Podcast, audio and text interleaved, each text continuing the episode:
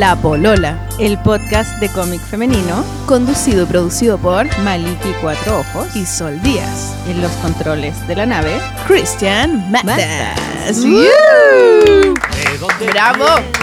Bienvenidos a un nuevo capítulo de La Polola. Capítulo 11. Bien. Ah, hoy día está, eh, Christian Matas está en controles de la cocina también.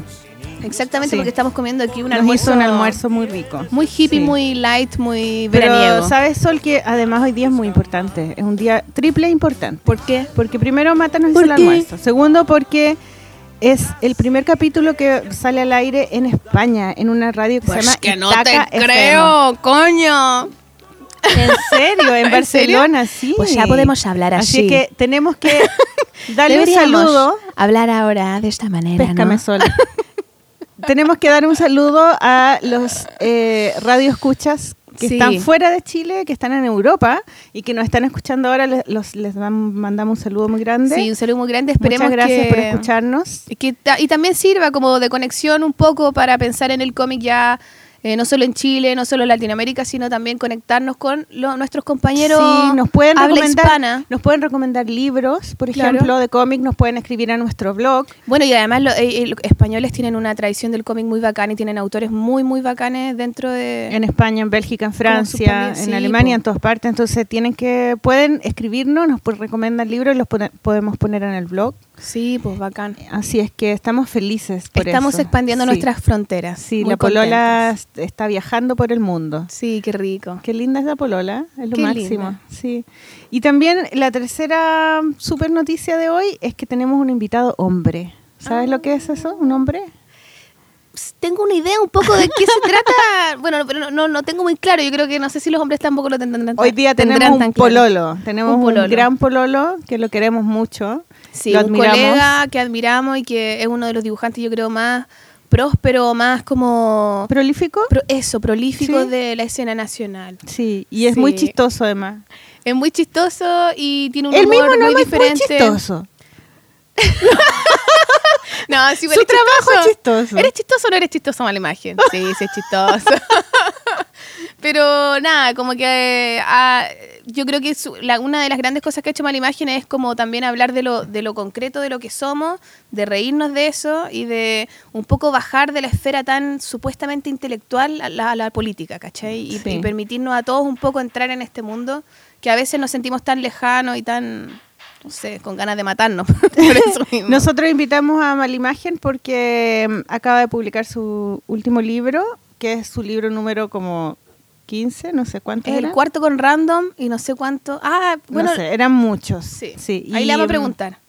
Y, y entonces salió su libro hace una semana, entonces por eso queremos invitarlo para que ustedes busquen el libro, lo compren, lo lean y se rían, porque es demasiado chistoso. Está muy bueno. Está muy Así bueno. que ya, pues, con ustedes, chiquillos. No vamos a hablar más porque Sí. cachamos que si hablamos nos extendemos, no paramos, no nos para nadie, así que solamente queríamos eh, darle la bienvenida a nuestro público en Europa y, mm, Y a, a Mala Imagen también para que conversemos con él. que ellos están entrando en el, están saliendo del verano y nosotros lero lero, estamos entrando en el el calorcito. solcito.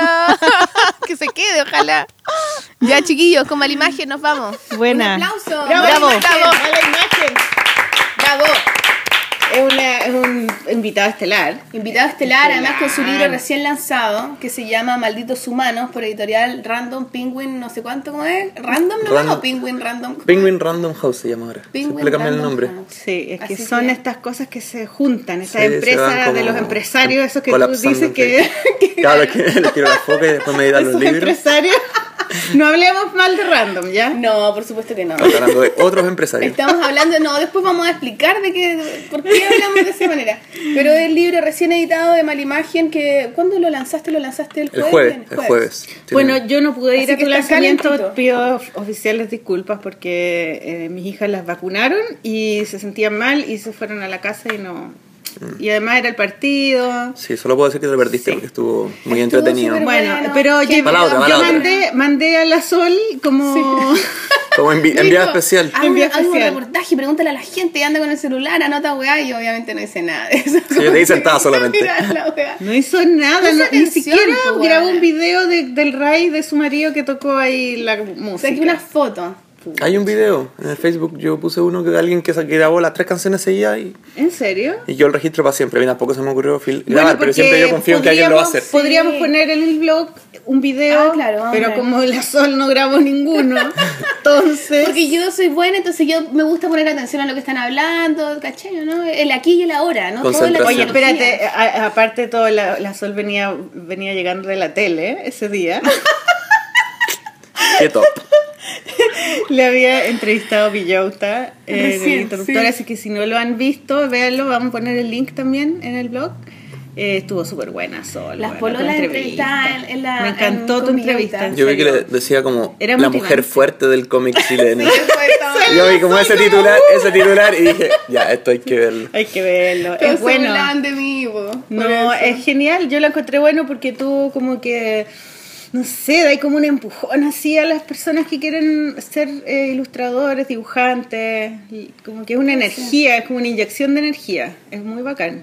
Sí, uno siempre, igual fue bacán, el, el Villauta es muy simpático, todo el equipo muy bacán, como que es un programa muy lindo tiene unas entrevistas muy la raja, como Sí, que yo he visto sí. varias y es muy bacán porque en YouTube ponía una y, te- y sigue la otra y sigue la otra y te voy, es como casi un podcast por YouTube, ¿cachai? Sí, es bueno. Entonces es súper interesante los temas que eh, aborda Villauta en el programa. Y claro, uno, yo siempre quedo con la idea, me cae medio psicopatía, como, pucha, a ver cómo redondeo, debería haber redondeado esta idea de esta manera, debería haber hablado quizás más profundamente de esto otro. Pero en el momento estáis ahí conversando nomás, y al final es, no es nada más que eso, pues, ¿cachai? Sí, Como que pero te están filmando. po. Es complicado Claro. el formato tele porque siempre, siempre es muy poco rato. Es poquito En la rato, radio sí. también, como que habláis un rato y después, oh, terminó. Y siempre están como ¿qué los la técnicos atrás. Y la haciendo gente como- de repente entiende cualquier Claro. cosa, pero bueno. Y están la los gente- técnicos así como con el tiempo, que Claro. te queda poco tiempo, Sí. entonces Sí, pues te pones nervioso. Es No me queda nadie más porque están todos haciéndose señas y nadie te está escuchando. Lo único que te escucha es Villauta. Así que tú quédate así, Si no lo pesquís, tenés que pescarlo a él nomás. La. Y a la- él es súper Mateo, como que se, se leyó Y todos los días es una entrevista diferente. Sí, increíble. Y a personajes así, desde un loco así mega académico hasta un cabro Admiramos a Villota. Bueno, también va a ser un, pro- un invitado dentro Sí, de este programa. va a ser nuestro que- próximo invitado. Sí. Muy bien. Sí, no tiene tan, no, tú no tienes tantos músculos como Villota, pero igual No, te estoy un poco, más, un poco menos trabajado. pero- Oye, ya, pero estamos conversando con mala Ah, imagen. Bueno, mala imagen, eh, Malditos Humanos, está demasiado chistoso, yo me cagué de Cuarto la libro risa. con random, pues gallo, ¿no? Cuarto libro con random, ¿Y sí. cuál, qué número de todos tus libros tenés? Nueve. Nueve libros, Sí, sí. O sea, una producción ya grande. Sí, he logrado sacar uno al año, que era lo que más me entretiene, sacar libros. No, mortal. Sí. Y, ah, y de alguna manera este libro como que volvías a tus inicios, ¿no? Como que te, bueno, me metí en ese tema cara palabra. Sí, pues Me que lo ese es el tema, sí, ya. sí, sí. Porque claro, como que todo el rato, de alguna manera había ahí empezado con tolerancia cero, yo creo un poco, ¿no? O antes, como No, a hablar de gente, pero de gente, no, no, pero de gente como de la tele, como políticos o personajes ya Ah. de, de carne y hueso, digamos. No, un poco antes de Tolerancia Cero ya estaba metiendo, cuando empecé a trabajar con contingencia. Estaba metiendo la puntita. Claro, metí a Piñera, estaba, Para, Maliki. metiendo la puntita. Oye, ya, Maliki, por favor. Anda a bañarte, anda a tirarte agua fría. agua fría, por favor. Es broma, oye, es broma. es Hola, que es, la, es la, la granola que está... Sí, ganó la afrodisíaca. Choque caliente que tiene algo, weón. Ten cuidado. Te vamos a hacer esa, ¿cómo, cómo se llama esa weá que le echan? De, de, de- Yumbina. Esa weá. El tecito con yumbina. Té con yumbina. El desayuno peligroso, yo no sé qué va a pasar aquí antes que termine el programa. Ya, bueno, pero claro, de antes, yo sé, estaba ahí O sea, como el trabajando hace 2010. rato. No, lo que pasa es que cuando empecé a meter contingencia, empecé a meter programas como, o sea, personas como conocidas. Pues me acuerdo la primera viñeta que hice con personajes conocidos, salía Tommy Rey con Yoko Ono. Y esa fue, tiene que haber sido el 2008, 2009, y cuando la hice me gustó mucho, me dio mucha risa a mí mismo, lo que era una estupidez, pero yo encontré que, era- que me habían quedado parecidos. Y empecé a meter de a poco actualidad y ahí empezaron a aparecer Piñera, algunos ministros de Piñera, porque ya, ya estaba ese gobierno que era bien, bien hiperventilado, entonces habían personajes muy divertidos. Eh, y eso fue el 2010. Que y el Piñe- 2011 el- el Piñera. Tolerancia Cero. El, gobierno de Piñera. Claro, con el gobierno de Piñera. Antes había, igual había, había dibujado a Frey o a, no sé, una vez dibujé a, ¿cómo se llama? Solabarrieta, pero ni siquiera se parecía a Solabarrieta, lo hice durante el Mundial. Era como que de a poco, sí, de a poco trataba de meter algunas personas conocidas y me gustaba lo ¿Y que qué es lo pasaba. que- qué es lo- por- qué es lo que te- qué es lo que te gustaba? ¿Lo que pasaba? ¿En qué sentido? Eh, no sé, eh, para empezar tenía más respuesta a la gente, la gente eh, le llamaba más la atención cuando había un personaje que, que reconocían y a mí me empezó a, hacer- a- a hacer gracia a mí mismo tratar de copiar los personajes en mi estilo. porque eran muy pocas líneas, muy sintéticos, y que se parecieran, yo lo encontraba un gran, un gran logro. Era Es como- un gran logro, es Sí. súper bueno. Como que al principio costaba son muy y- simples los dibujos. Y... Sí, No, y, al principio era difícil porque yo decía, ¿cómo logro no que es se parezca? físico, Claro. ¿cachai? No, no, lo que agarráis no es como que se parezcan los ojos, los, necesariamente el pelo, sino es como la expresión del personaje lo que se parece, como... Pero es como el total, es como El la foto acting. entera. Es como la foto entera Claro. del gallo. Claro que hay personajes que también son fáciles de dibujar, eh, no sé, el de dibujé el negro Piñera, entonces es fácil de poner una boina, el bigote clásico, una, una barbita, pero hay otros personajes que son súper nada, pues sobre todo esto, eh, cuando dibujaba ministros y todo, y hay unos que no tienen ni barba ni bigote, todo pelo corto, y digo, ¿cómo hago que se diferencie uno de otro? Además todos del, como de eterno, Eh, pero uno va desarrollando el estilo. Y, y claro, cuando eh, estuve haciendo este libro, eh, quería no meter ningún personaje como identificable, quería como volver a, claro, lo, como lo que hice al principio, lo que ¿Y por mencionabas qué tú. sentiste tú eso, esa necesidad un poco de, de salirte de los otros personajes? No, o sea, bueno, los últimos tres libros que había hecho yo eran de política local chilena, eran de... ¿Cuáles? Que fue el Sin Tolerancia, que era muy específico el tema tolerancia cero.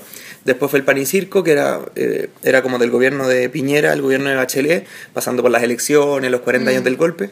Y después vino Boleta Factura, que fue de los casos de corrupción de Chile 2015. Pero Entonces antes eran de temas muy puntuales. ¿Cuáles son los anteriores a eso? Antes, bueno, el primero que hice se llama La Cuenta, por favor, que era un humor más, que era absurdo. con la cuenta. Sí, tenía un humor más Pero es- absurdo y más negro. esto, po. Es que por eso, por eso fue un poco una Maldito vuelta. humano, sí, pues por sí, eso es como por eso como que partí como por esa idea, como que de alguna manera como que así es como un ciclo, como que Sí, por ejemplo, eh, como en cuanto al formato, es parecido porque son chistes como atemporales, eh, uno por página, un libro cuadrado como que estereotipos volvía... humanos.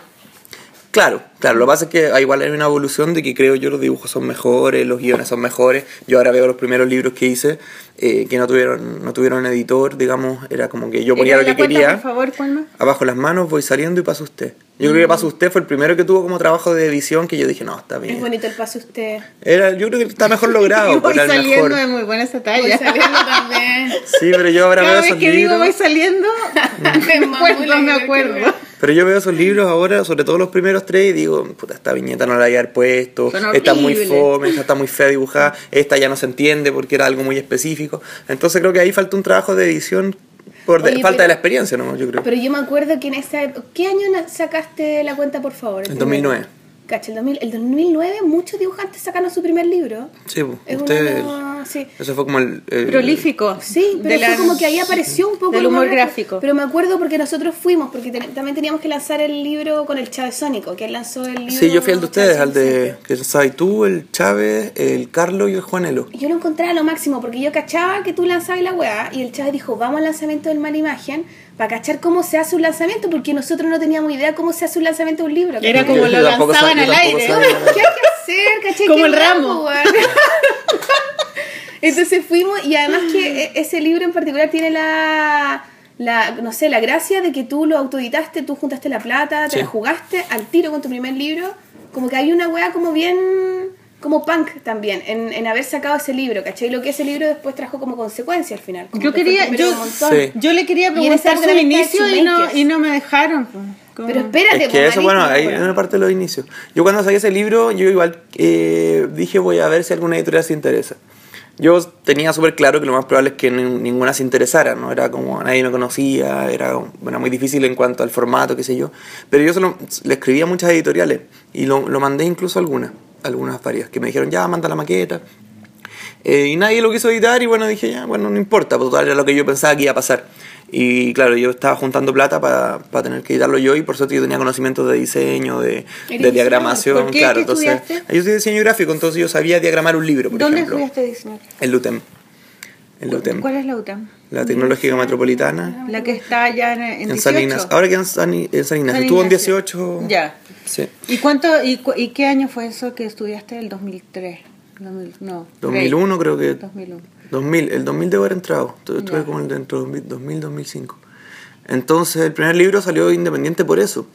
Eh, ¿Y tú ya igual escribí incluso a los. a- porque cuando salió la, la colección de donde editaron a, a cuatro autores de. que era la, la Sol, Carlos, el, el Chávez, Juanelo, Juanelo. Chávez, claro. eh, yo le escribí incluso, pero ya había yo llegado después como a la, a la idea, como que ellos ya habían lanzado la cuestión, dijeron no, quizás más adelante. Eh, Y ahí me lancé solo nomás. También el lanzamiento lo hice solo como yo pensaba que era un lanzamiento. Pues ¿Y fue en un bar, fue Sí, con pues en un música, bar, sí como un discurso. Eh, y estuvo estaban entretenido. como muchos amigos tuyos, era como muy cariñoso el ambiente. Sí, era como estaba muy- la y nosotros con el chat estábamos como cagados de vergüenza, así como, pues este weón no nos conoce, estaríamos muy ridículos acá, weón, ya los saludamos, no los saludamos, le compramos, no le compramos, ya miremos. estamos Qué divertido. Yo después supe que habían ido. y- y- Qué buena. Yo Sí, lo compré en pues. el Mavi. Como que Sí, estuvo en el ahí, un tiempo, Ahí sí. lo compré Sí, yo. pues tú tuviste Yo lo llevaba a a todos cachar lados, cómo claro. distribuirlo, toda la weá, pues. Y tú cachabas igual un poco que... ¿Cuál era como un poco el objetivo de sacar un libro? Porque en ese momento no, no había ni una ¿Qué libros habían? ¿Qué ¿Te libros habían de.? De como editados. Parecidos, pues, tú. ¿Por qué pensaste en efectivamente, ah, verdad voy a hacer un libro? weón? Lo que pasa es que yo, eh, independiente del internet, que era donde empecé a publicar, a mí siempre me llamó la atención el formato impreso. Yo antes del libro había trabajado en fanzines, había, eh, y antes de los fanzines había hecho cassette con mi grupo, entonces tenía un poco esa, esa, ya esa práctica el- el- el de publicar cosas. Claro, porque era como, yo tenía que hacer una portada, tenía, o sea, claro, la carátula del disco, qué sé yo, eh, íbamos a, a San Diego, doblaba las, las carátulas, lo mismo cuando los fanzines había que compaginar. Entonces para mí hacer un libro no era algo tan extraño en el sentido que ya había hecho cosas como parecidas antes, yo ya sabía cómo, cómo, cuánto valía un ¿Y tiraje. en ¿Dónde los vendía y imprenta. los fanzines? En, ¿En en tocatas, en tiendas punky, que eran como las del Euro, Portal ¿Y hacía el Lion. cómic cuando estaba ahí en, Sí, sí, estudiando? metía dibujos, sí, sí. ¿Y, ¿Y era el mismo estilo o eran distintos? Era parecido, sí, yo siempre dibujé de alguna manera eh, como con la misma onda. Eh, yo sí las historietas que tengo, que, que tengo de más chico, son pintadas, las pintaba con lápiz de palo. Yo tengo hartas historietas largas No incluso hechas, sí. ¿En serio? Y me llama la atención. de palo, ¿y de qué se Bueno, trata la quiero historia? verlas. Me llama la atención porque Ah, ahora ya no puedo hacer, buena. claro, ya no puedo hacer ahora una historia larga y antes hacía con una facilidad. ¿Y eran de qué tema? Tendían a ser como parodia. Por ejemplo, yo tenía un personaje que era un loro, así que era un, se llamaba Hugo. ¿Ya? Antes del Hugo de la tele existía el Hugo, Uh, uh, uh, el Hugo. Hugo mío.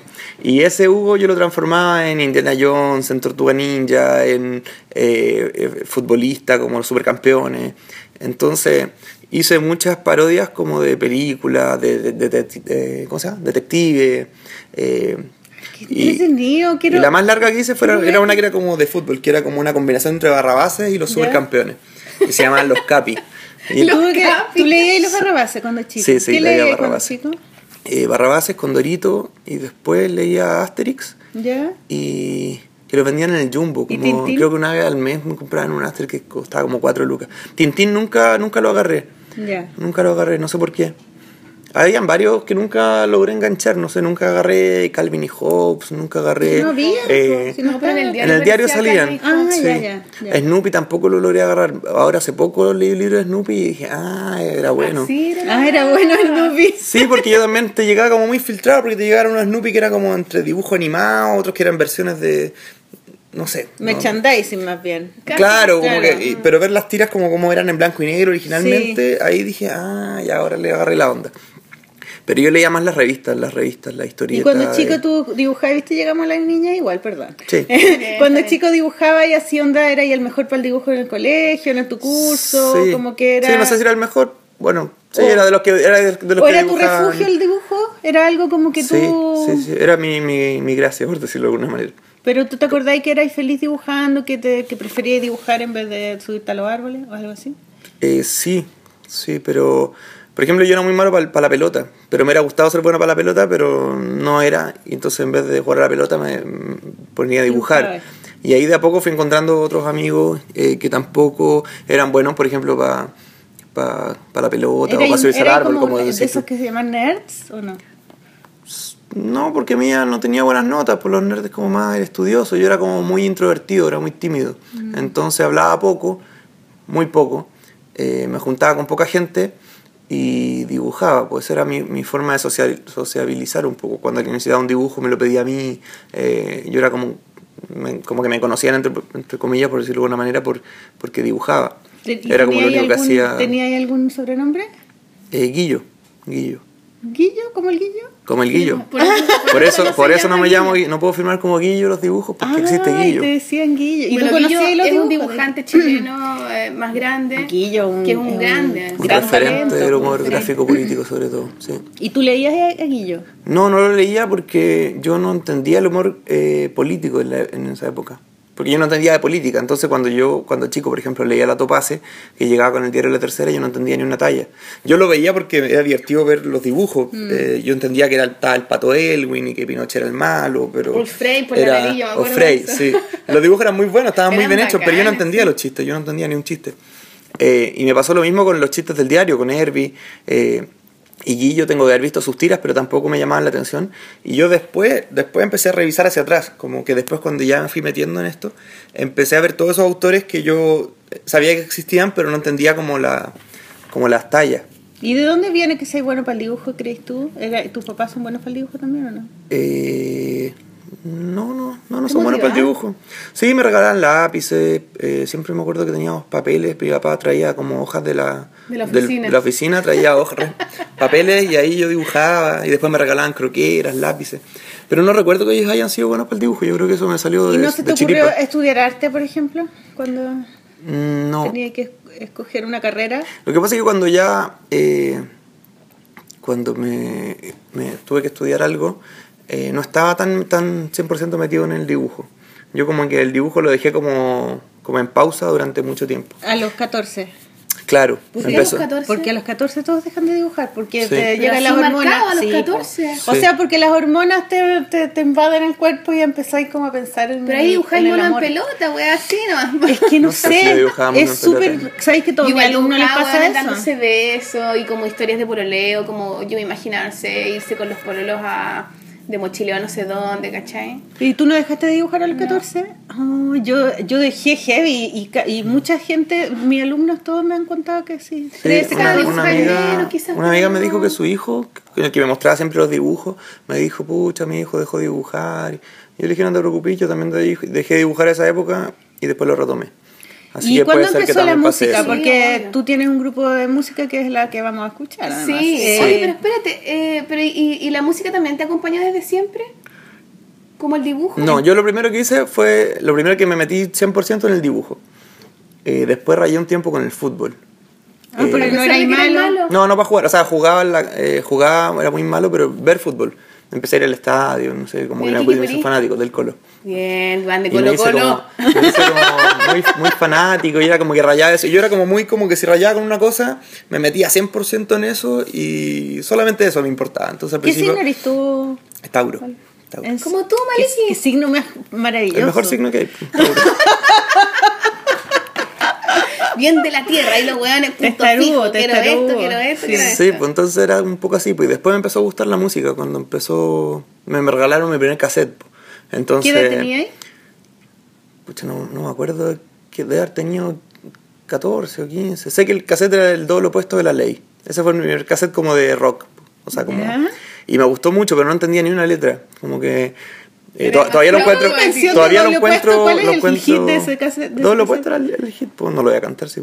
Me da. ¿Cuál es? ¿Cuál es? Sería el- Pero hay un hit, hay un hit. No, no. Hay un Yo no hit canto como el Beto Cueva. ¿Cuál es? Angie, la versión de los Rolling Stones fue muy conocida. Sí, no sé cómo cantar, weón. Sí, tiene... Sí, no, no, no me voy a salir. Va a ser un desastre. sí. A mí no me gusta mucho, yo prefiero Lucibel. Guapo, guapo. A mí me gustaba, me gustaba mucho la ley en ese tiempo. pues. Era como que a todo el mundo le gustaban los tres, pero a mí me cargaban los tres. Como que traté de que me gustaran y no entendía las letras. Eran muy feos, Lo los de la ley eran más lindos. Claro, me tocaba mucho más menos. sí.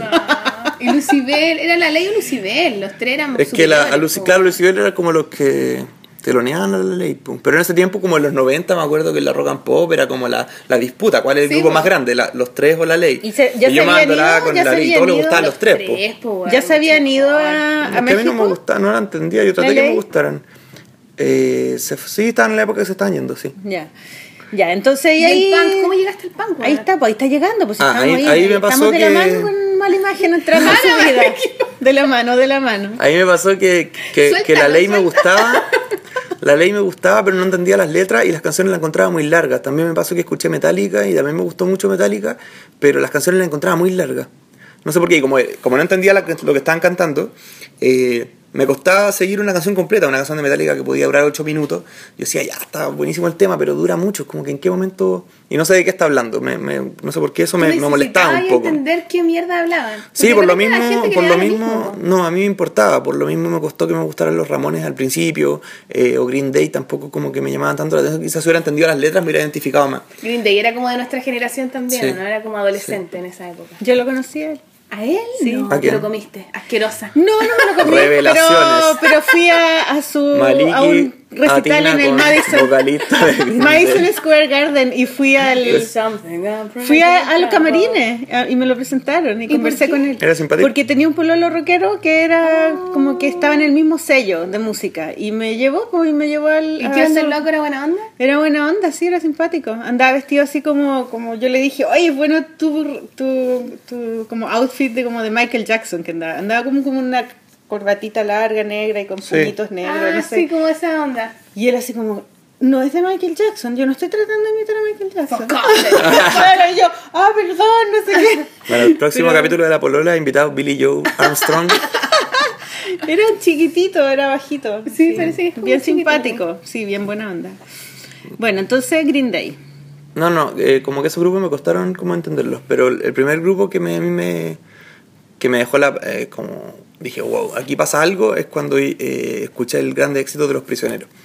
y ahí... Queríamos hablar de tu amor con Jorge González también.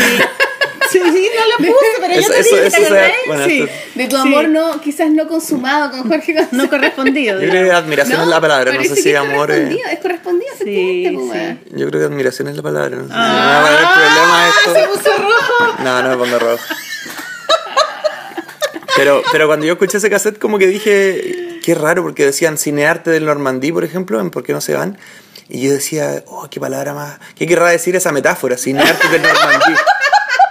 y después, y después entendí que había un cinearte que se llamaba cine- Entonces dije, oh, está hablando de algo que queda en mi misma ciudad eh, y que existe, que es un lugar. Entonces ahí me di cuenta y ahí me llamó mucho la atención que se podían hablar de cosas, eh, eh, cosas que pasaban concretas, que Claro. es lo que hace lo que hace el rap y cómo partió el rap. Y lo que haces Eh, tú un poco también con tus dibujos, po. Claro. Al hablar también de Sí. personajes concretos, weón, Sí. que todos podemos ver y que todos conocemos. po. Entonces, sí, ahí fue para mí un quiebre, fue como... Y ahí ya dejé de escuchar eh, los grupos que no entendía, dije, no, ya, esto, esto es lo mío. Como, y ahí traté de meterme como en el rock en español. Y por eso, eh, Y ahí de ahí pasé a a... tocar, a tocar No, no, de ahí me rayé un poco con el punk. De ahí el primer cassette de Los Peores de Chile también fue como... los peores de Chile. Ahí lo escuchaba todos los días, escribía yo las letras en un cuadernito, pero aluciné con él. Y de ahí me metí a Fiscales, eh, Los Miserables, Bebés Paranoicos y Ataque 77, que fue el primer grupo como extranjero que, que me Ataque gustó. 77 tenía un compañero que le gustaba esa weá. Sí, a todo el mundo le gustaba dos minutos. Siete. ahí. Esa No, weá, dos ese. minutos también. Sí. ¿Qué te parece? ¿Qué te parece todos tus muertos no después. Sí, todos tus muertos. Está ahí, está ahí. Oye, ¿y cuándo formaste la banda La Pancora? ¿Cuando tú tu primera banda o tuviste unas bandas No, previas? en mi primera y única banda. No. Eh, bueno, Pancora se formó sin mí. Era, eh, lo crearon unos. Unos punky. No, no, unos amigos. Lo que pasa es que eh, eh, ese grupo partió el- a fines del 98. A fines de hecho, eh. Y, y después ese grupo se disolvió, como que eh, era, era como muy chico, eran como todos amigos de colegio, era como muy chico, pero eran tenían hacían canciones y las, habían canciones buenas. Eh, y hubo una vez que ellos, eh, había un guitarrista que no podía tocar en una tocata y me invitaron a mí como para reemplazarlo. Porque yo tocaba guitarra y, y habíamos carreteado. cabros, claro, ya. sí, yo era amigo del, del ¿Y que era del vocalista. A tocar guitarra. Eh, cuando empecé a meter mucho en, en el tema de la música, yo quería ser baterista, era como mi sueño. Dije, hoy debe ser genial tocar batería. Y un amigo, eh, que ahora tocan los tres, eh, tenía un grupo de... El que- tenía un grupo. El que es curado, ¿no? No. ¿Cómo curado? El, el bueno para el copete. No, no, De no. los tres. No, uno que toca ahora en los tres, que es como... que es como que reemplazó a la formación clásica. Ya. Porque no es que los tres ahora son como Álvaro Enrique, Titae y dos locos más. Álvaro Enrique se llama ese. Ya, bueno. Eh, no, pero no es Álvaro Enrique, mi amigo. Bueno, pero yo fui una vez a un, a un ensayo de su grupo, que no me acuerdo en este momento cómo se llamaba. Y ahí había una batería. Entonces, cuando ellos hicieron una pausa, yo me senté barsamente en la batería. Después supe que el baterista me quiso matar porque era como que no dejaba que él tocara sus cosas. Y yo me puse a tocar. Y no me gustó, ¿no? Como que ahí no entendía. Dije, pues, no, sé. No me llamó la atención. Y después me puse a probar con la guitarra y la guitarra sí me gustó mucho. Pero yo ¿Guitarra toco. O- sea, primero tocaba guitarra de palo y alguna vez me compré una eléctrica que era una, una guitarra súper barata que igual tocábamos después en vivo con esa, pues, una guitarra súper precaria que sonaba como el hoyo, pero en un momento era yo encontraba que era genial. pues. Punk, po, weón, también. Es que es- sí, sí, bueno. Eh, y así fue, pues así fue como me... Y, y para mí era como todo lo mismo, como... ¿Y cuánto lleváis con Pancora? Yo soy del 2000, llevo 16 años ahí. 16 años, qué tauro, qué caleta. tauro. Sí, ¿Y pues cómo, harto tiempo cómo ya. ves tú la dinámica de la música con, el, con, lo que, con tus dibujos? Es que yo lo entiendo como la misma cosa en el sentido de que es el mismo proceso mental de crear una canción que crear un dibujo, porque es analizar una situación, tratar de agarrar un punto como una arista de cada problema o tema o contexto eh, y, y inventar algo que vaya con todo, que resuma la situación, pero que además tenga un mensaje fuerte, potente y, en un- y de forma muy acotada. Entonces para mí hacer una canción que durara dos minutos era igual de sintético, igual de potente que como tenía que ser un dibujo que tú leyeras con la menor cantidad de texto posible. Entonces yo sentía que era como lo mismo en distintos formatos. O sea, por el final el cerebro humano es, uno solo. Pues entonces, ¿cómo transformamos una, información que llega en un- o, o en una canción o en un dibujo? Entonces para mí era como, en un momento ya dije, bueno, es el mismo cerebro, toquemos los mismos temas. Incluso ahora hicimos una canción que habla de, de los casos de corrupción del 2015. Entonces, claro, hice el libro Boleto de Factura y después dije, bueno, con este mismo tema voy a hacer una canción. Y de alguna manera es como, claro, la Qué misma, buena, ¿eh? el mismo Qué proceso como creativo el final de una canción a un dibujo, como decís tú, y también el mismo punto de vista que abordáis, porque también Claro. tus canciones hablan de esa misma crítica que sí es como a la humanidad, en este caso con el maldito humano, pues ya a los políticos, ya a las cosas más concretas en los otros libros, ¿cachai? Sí, sí, sí. Está bueno, es igual, como que te potencia y además estás todo el tiempo circulando en ese lugar, pues. Sí, a veces, sí, claro. A eh, cuesta cuando la inspiración no llega, porque claro, a veces tener inspiración para hacer una canción, para hacer un dibujo, o repartir la inspiración, es difícil, pero... ¿Y no haces canciones de amor como la- todo el mundo que hace canciones No, de no, amor? nunca, nunca me interesó, nunca he hecho. Escucho algunos grupos que tienen canciones de amor, pues de hecho hasta que 67, Los Prisioneros tienen hartas, pero Sí. eh, no, me, no me llama la atención, creo que no es muy fuerte. No, nunca he ya. podido hacer una y tampoco creo que he intentado, no sé si he intentado hacer una canción. Y poemas de amor así, ¿no? A las pololas, ¿no? no, soy muy malo para los poemas, nunca. La, ¿En la poesía no es lo mío. ¿Y cómo, cómo una pregunta, me voy a- tirarme otra yo nomás? Oye, pero me es que yo quería saber por qué, esto, por qué eligió diseño. ¿Por qué escogió diseño? Sí, y ahí me dijo que la música, no sé qué, no fue Ah, por otro porque, lado. porque sentía yo que era lo más parecido a, no sé, a historietas, a gráfica, a plástica. Como cuando yo chico pensaba que había, claro, pensaba que una carrera como dibujante de historietas, Mm. cuando era muy chico. Después me di cuenta que esa carrera no existía. ¿Y como que era no? una bola mía. ¿Y arte?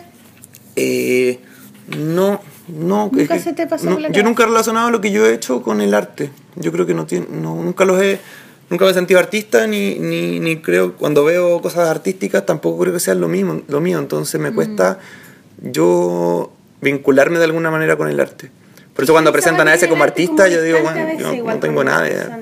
Sí, para mí las veces que vi exposiciones o que veía cosas que decían arte contemporáneo, arte abstracto, arte todo esto, yo los veía y decía, bueno, esto no tiene nada que ver con lo que quiero yo, nada. Mm. Entonces en un momento dije, tengo que elegir una carrera de diseño gráfico, su- supuse que me iba a servir para, para vivir de algo, era como un oficio. Pues Yo dije, bueno, no es lo que más me gusta en la vida, pero me va a servir para trabajar en algo. Además en ese tiempo ya no estaba tan metido en la historieta, entonces tampoco sabía, sabía si era lo que yo iba a hacer para siempre. Entonces cuando estabas estudiando no estabas dibujando historietas. No, no, fue ¿Y la época, que, la época que pausé mi... Cuando Ahí, escribí, ahí escribía más, escribía y ¿Cómo tocaba, música. Escribía y canciones. Escribía canciones y no también escribía texto. No de amor. No, escribía se Me quedó canciones. súper claro.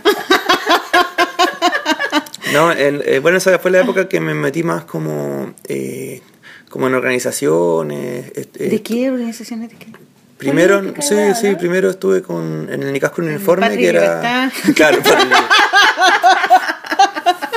No, estuve en, los objetores de ¿eh? conciencia. Los objetores de conciencia fue mi primer... Objetores de conciencia. Sí, sí, el año 2000 entré. Era un, un grupo de, eh, de gente que luchaba contra el militarismo y contra el servicio militar obligatorio. Ese fue lo que hice. Ah, bueno. Y estuvieron bien, bien Qué en boga, estuvieron en la que prensa. Claro, era un gran tema en ese momento. po. El servicio militar obligatorio era un temazo cuando estaba, cuando ya está ahí cercano a los Era como 18. un susto gigante, los huevos Sí, po, caleta. Sí. tenían que hacer como mil para ¿Es un año o dos años? Era dos años. Dos años. Chucha. No, era terrible. pues, Entonces Era la fue la primera, eh, o sea, de, de la música yo empecé a ir a las, a las marchas, llegó un volante de eso, yo me metí ahí. eh, después, eh, me metí a Mazapunk, que es el primer sello anarcopunk de Chile. Sí, Que es un sello musical. sí. El primer sello anarcopunk, el primer sello independiente de música punk en Chile es Mazapunk. Después estuvo la CFA y otros más. Ya. Eh, entonces Mazapunk era un- una institución en la música en la música punk y en la música narcopunk eh, latinoamericana, de hecho es conocido en, en- ¿Y ahí en Sudamérica. te metiste esa weá? Es que todos hacíamos de todo, pero era, un colectivo, entonces... Como una cooperativa, eh, sí. Sí, no sé si no sé cuál es el- como la palabra exacta, pero Mm. eh, se editaba música con un contenido eh, político y relacionado con el punk o el mundo del punk. También se editaban cosas más experimentales, pero ese era como el rollo. Entonces, durante toda mi época universitaria yo estuve más metido en el mundo de la música o de, o de eh, participar en organizaciones políticas de ese, de ese corte, digamos, nunca otras cosas. Y entonces el dibujo lo tenía como muy ahí como en, stand-by. Después encontré unos, unos afiches que yo había hecho que salía con dibujos míos, que ni me acordaba que los había dibujado yo. Para estas organizaciones. Claro, afiches contra el servicio militar que tenían un dibujo grande mío y después digo, bueno, este dibujo es muy similar a lo que hago yo ahora. Entonces, claro, el estilo fue siempre el mismo. Eh, o siempre fue un como poco a, lo- a los, a los Simpsons. Sí, me lo han dicho, Ojos, yo creo que los una ojos. mezcla. Sí. Tiene, Sí, me lo han eh, dicho ¿Tú no- reconoces que es, un, un- es una inspiración? O sea, claro, obviamente Los Simpsons para mí fue el dibujo animado que, que me cambió el chip del humor que yo conocía.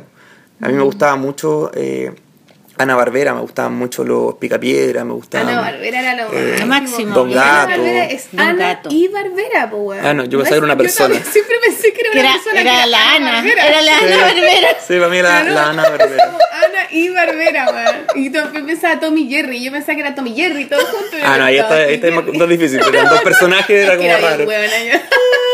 Pero eran buenos los, los monos Eran buenísimos. Entonces a mí, yo veía esos monos y también veía los otros como el Festival de los Robots, pero los que más me gustaban a mí eran los que tenían humor. Y cuando aparecieron los Simpsons, que yo los veía después de Video Loco, O que era una Eh, que hace sí, los viernes. Claro, los sí, viernes. y costaba porque los daban tarde, eran como a las 12. Y era una vez a la semana Sí, nomás. uno que era niño chicos era como, igual, claro. Y era como, oh, por Ya te empezaba a dar sueño, y si estabas acostadito viendo tele ya moría. Y, Mm.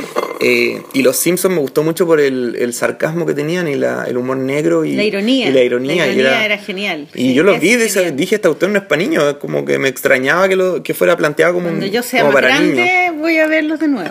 Sí, pero era Que ahí, dibujo- claro. un dibujo animado y claro, no era para niños. No, no era para niños, Uno nada. acostumbrado a que los dibujos animados eran todo para los niños, los grandes no ven dibujos animados. Oye, ¿viste Sí. Ren y Stimpy?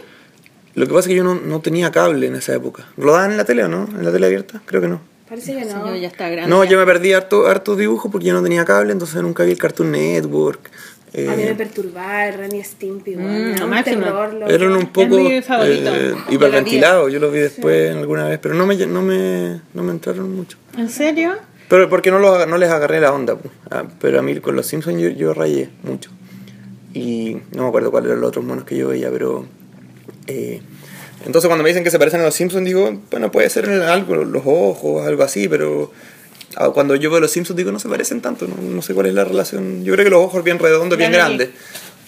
No, la Es nariz que las narices de los Simpsons no son así. Ah, no son. No. Son menos largas que las de este, este son más flaquitas y más Sí. largas. Y además que también, bueno, es que obvio que uno tiene de toda influencia, pero los ojos redondos también es una dinámica ya que más allá de los Simpsons. Sí, cualquier personaje puede tener ojos redondos. Claro, es como ya una weá. Ahora, si se parecen o no se parecen, yo no me, no me Claro. causa problema. Y si se parecen, lo veo como una influencia y todo bien. pues. Claro. Es un dibujo animado que a mí me gusta mucho. Yo, yo te quiero preguntar, y no sé cómo estamos de tiempo. ¿Estamos, ¿Tenemos bien? Yo no lo medí. Bueno, no importa. ¿Para qué? ¿Para poner la música? Sí, para hacer la primera pausa. Mm, Pregunta- le voy a preguntar esto y vamos con la pausa. ya, vale. Ya, que yo le quiero preguntar qué es lo que a mí me llama la atención mucho de cómo tú sobrevivís un poco a- al mundo.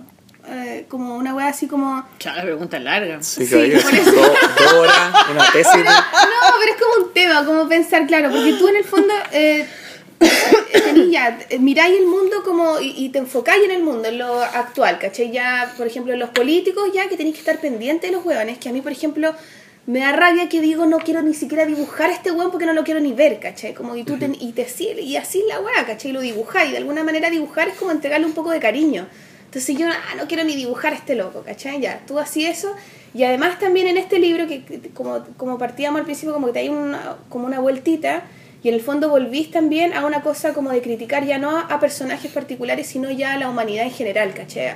a cómo vivimos, a qué weas nos importan en la vida, a cómo nos tienen cagada la cabeza, ¿cachai? Todas esas cosas. Como un ojo crítico frente Un a- ojo a, crítico, la sociedad. pero para mirar la sociedad, ¿cómo no te duele? ¿O te duele o no te duele? ¿Y cómo así que ese dolor, eh, cómo vivís con ese dolor? ¿Cachai? Con esa, también como un poco linkeándola a esa idea de, de pensar como, como en esta visión como pesimista de la humanidad, ¿cachai? Tú miráis a la humanidad, tenéis que estar, bueno, uno vive en la humanidad, ¿cachai? Tú además trabajáis mirando y criticando y analizando un poco la, la realidad ¿Y qué visión tenéis de ella misma? ¿Cachai? Que pareciera que también es una visión como un poco desoladora, como de fin de mundo y todo. ¿Cómo, cómo sobreviví a esa weá? ¿Cachai? ¿Cómo te levantáis en la mañana? Claro, con el humor, pero de alguna manera, bueno, eso es lo hermoso. Yo te voy a contestar la pregunta. Ah, la Maliki sabe la respuesta. Es como, bueno, no sé si es una pregunta, pero es como una reflexión, no sé. Y pensar, porque yo digo, chuta, a mí me duele tanto la weá que me necesito escapar en el dibujo, ¿cachai? Y me aprovecho de evadir de este lugar.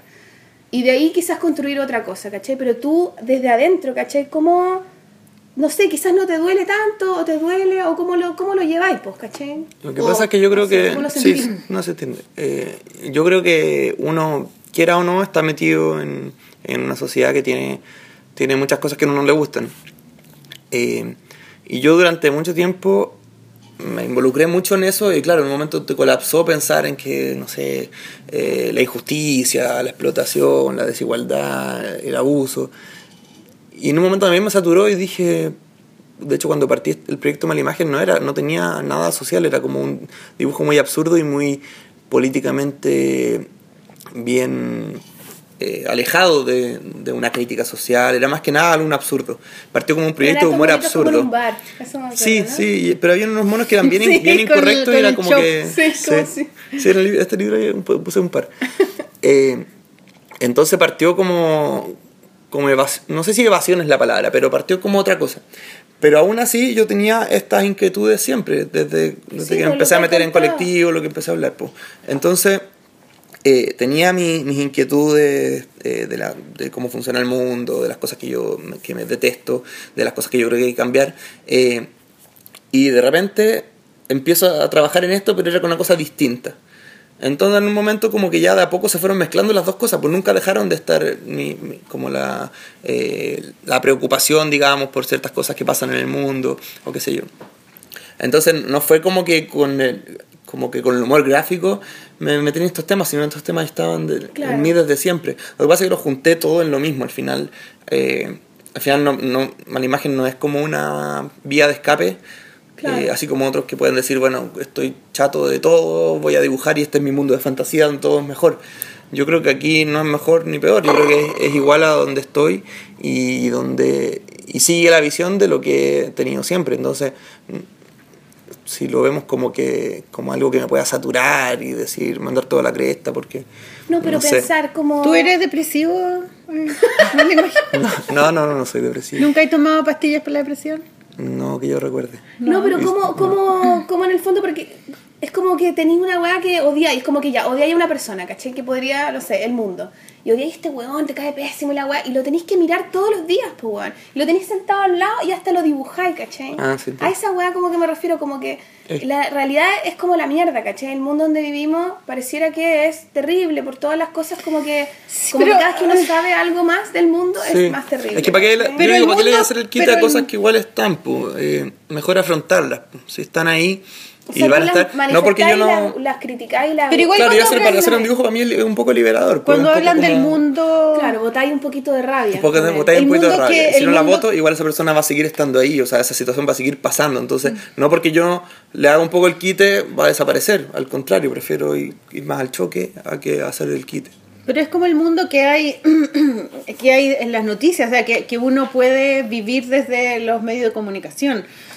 Porque hay un mundo que es pri- privado, hay un mundo con tus amigos, hay un mundo con tu, en el lugar de donde tú trabajas, hay un mundo que es privado tuyo, que, que, que, no, que no aparece aquí. en Lo que pasa es que- Y, y yo no podría, no, no sé, tú podrías apagar la radio y no ver la tele y, y podís tener tu propio mundo y no, no es tan terrible como, como, como Claro. el mundo que se- tú te estás riendo en tu... Lo que pasa es que el humor gráfico tiende a destacar lo más malo, pues, a diferencia de como yo doy el ejemplo de lo de la historia de superhéroes, que es como más de valores, de Heroico, eh, de ganar, héroes. En cambio, el humor gráfico tiende a eh, destacar las contradicciones, las inconsecuencias, la, eh, los, los errores. Los errores. Por eso es divertido en los dibujos animados que un tipo, se- eso, siempre la tontera que se resbale con una cáscara de plátano y se caiga y se ríen de eso. Y es algo que no, no, de- no debería ser gracioso. Entonces el humor como que tiende a destacar lo- eh, la falla, el error, la pifia, la contradicción. eh, y en ese sentido, el humor gráfico que hago yo va muy enfocado a eso. Entonces, claro, este libro y en general el, el trabajo que hago es- va como al extremo, va a, a lo más grande, a lo más... Claramente no es que uno en su vida, en la casa, cuando está solo, esté sufriendo, ni que... Sí pasa regularmente gente que odia el tra- eh, su, tra- su propio trabajo, que tiene relaciones conflictivas con, con sus superiores, entonces no es algo ajeno tampoco, o sea, no, Claro. no porque, claro, las noticias te salen las, las tragedias todas condensadas y, y te hablan todas de puras cosas malas, pues. Pero esas cosas, esas cosas son A mí me, me, me, me- me parece que es como más parecido al periodismo, el, como el, el- el humor gráfico, digamos, que habla de política, eh, tiene, es, como, es como un periodista que, que tiene sentido del humor y que, y, que, y que cuenta las noticias de una manera como con a través de un chiste. Sí. Guillo le Sí, humor, una historia, porque sí. tú un libro, Claro. no sé, pues Tolerancia Cero es como que es una, es una especie de archivo de ese programa, ¿cachai? Sí. De lo que fue o de lo que fue en ese momento, y la, la dinámica de lo que tú decís, el otro que es como pan y circo, que es como una transición también, que todo es un periodo de la vida de todos los chilenos, entonces claro, Sí. tiene que ver mucho con Eh, eso. Guillo le dice humor- periodismo. humor ¿Nunca gráfico editorial, humor gráfico.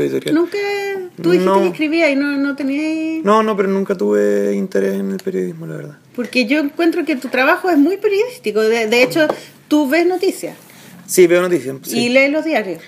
Leo a través de De internet. de internet, claro. sí. O sea, para ti es importante saber lo que está pasando a través de los, de los periodistas. O sea, si, sin el periodismo tú no podrías hacer. Es que sí, también. lo- a ver, yo eh, veía lo, siempre lo- las noticias y lo eh, quería saber lo que estaba pasando desde antes de dibujar, digamos. No, no es que ahora lo vea exclusivamente para hacer un chiste. Eh, Yo lo veo porque me gusta saber lo que está pasando. Y sin los periodistas, yo también, también uno se da cuenta de cosas que pasan sin necesidad de que te lo diga la tele o, o el diario. O sea, Claro. las dinámicas de, de desigualdad o de eh, explotación laboral son cosas que uno no, no necesita ir prender la tele para, para vivirlas.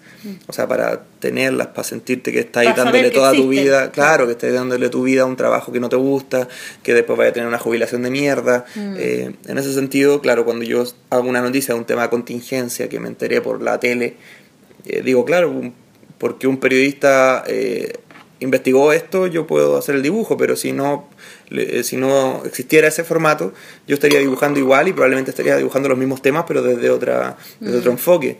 Porque al final a mí me interesan estos temas. Yo, Sí, yo pues, como dije como dijiste que no que, sería que dibujarlos estaba ahí en esos sí. grupos que de cómo se llama ese grupo cómo se llama De sumisión, de de- sumisión sí. no sé qué Eh, ahí en el fondo tú entras a ese grupo tú alguna vez has entrado a un grupo así yo tampoco Eh, como, eh, es como que tú creís que vaya a hacer una diferencia Pero o sea pues, que es- Claro. esa, esa es esa, esa convicción de, de, de, de pensar de que tu granito de arena, Claro. ¿cachai? Hace una diferencia Hace un y que, y, que, eh, y que un grupo de personas que están con el mismo objetivo van a hacer un cambio, ¿cachai? Esa convicción, eh, yo creo que ahí, se- como que en tu trabajo, tú, tú estás haciendo algo parecido también, pues, porque tu trabajo es como hablábamos, la voz un poco del pueblo, ¿cachai? O sea, como que tú representas eso lo vamos a retomar a Ah, un montón de gente, sí. ¿cachai? Entonces está, está un poco, se Pero- está pero replicando eso- yo eso, quiero ¿no? preguntarte eso igual, como decir, eh, precisamente eso, como que ya, si tú, y en el libro como que queda un poco claro, estamos, está la cagada, ¿cachai? Está la cagada, esta weá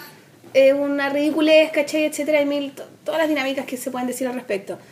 ¿Tú tenís la intención o reflexionáis o como que qué sentís tú ya? Me imagino yo que pensáis que el mundo está para la cagada también, ¿cachai? Sí, sí.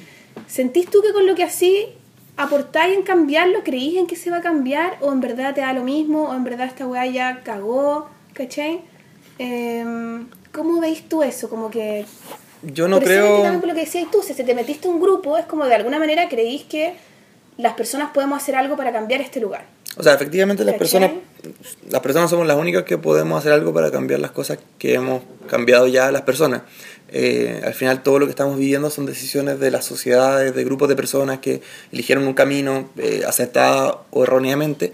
Y así como alguna vez se eligió un camino, también se puede desviar el rumbo para otro lado, que es lo que yo Se espero puede que pase. otro, po. Claro. Claro. Pero muchas veces pensamos que lo que siempre ha estado, eh, siempre va a estar. Cuando, claro, yo decía cuando chico, ¿por qué tengo que asumir de que siempre van a haber guerras? Porque yo siempre he visto que hay guerras. Quizá alguna vez alguien dijo, bueno, siempre no ha habido esclavos, entonces ¿por qué vamos a ver como que después no van a haber y ahora no hay esclavos? Bueno, hay esclavos en otros lados, o Otro otro, tipo tipo de de esclavitud. esclavos. Pero, claro, pero se fueron cuestionando ciertas cosas en ciertos momentos, así como ahora se está cuestionando temas como eh, la homofobia, el sexismo en la publicidad, eh, ahora el, el problema de la FP, no sé, como que siempre las personas tienen que darse cuenta y se dan cuenta en algún momento que hay cosas que están funcionando mal y saber que eso sí se puede cambiar es, es bueno, es como necesario. Ahora yo no me, yo no sé, yo no creo y no sé eh, que esto vaya, que mis dibujos estén cambiando el mundo, no, para nada. Es como un gr- granito de arena para por lo menos poner temas sobre la mesa, pero son temas que, eh, que yo los pongo porque a mí me importan, no es como... eh, no es como que estoy representando a nadie, eso sí me lo habían preguntado, Vamos, lo sí, de la vamos, a, vamos a reflexionar ah, de eso. Ah, ya, ahora bueno. Pero creo es que con sí. el humor es, es- es muy power. No, claro, encuentro. el humor tiene esa Sí. gran facultad y yo creo que el libro este particular que no leímos y que estamos hablando hoy día tiene esa cosa que, claro, te refleja, pues, ¿cachai? Como que de alguna Es un manera espejo. No, no vas a cambiar quizás el mundo con esto, pero igual se siente. Yo lo leí y sentí...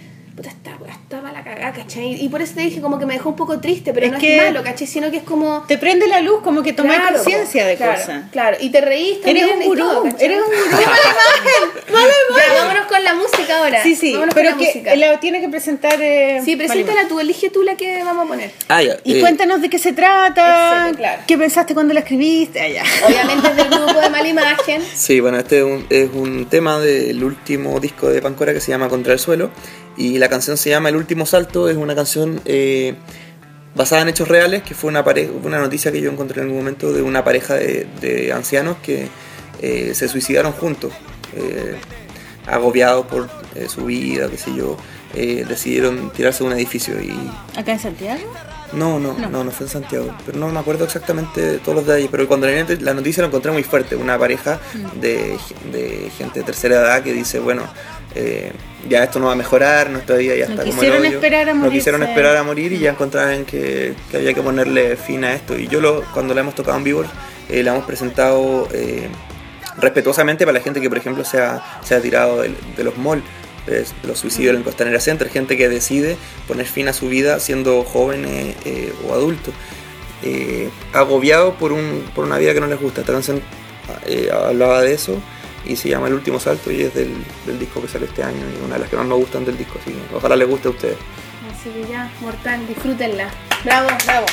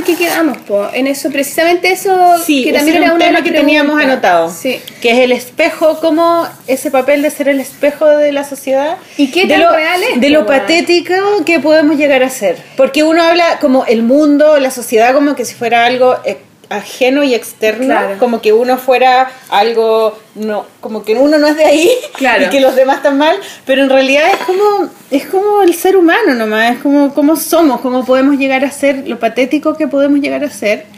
Y, y que O sea, es como ver nuestro propio lado oscuro al final, ¿cachai? Es como enfrentarse a nuestra propia sombra y que tampoco estamos tan lejos de ser.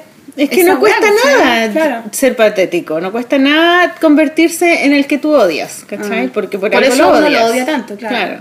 Entonces, también, eh, ¿qué, qué opináis de eso? De, de, de tener ese papel, de ser espejo, como decir, miren los hueones o giles o patéticos que po- podemos llegar a ser. Porque Sí, ¿y qué te pasa yo no creo que tú también? te sientas ajeno al mundo, o sea, como No, no, que... no, no, y también eh, muchos de los te cuestionamientos uno se lo hace uno mismo. Claro. Eh, no es una, una cosa como vista de afuera, como profética de...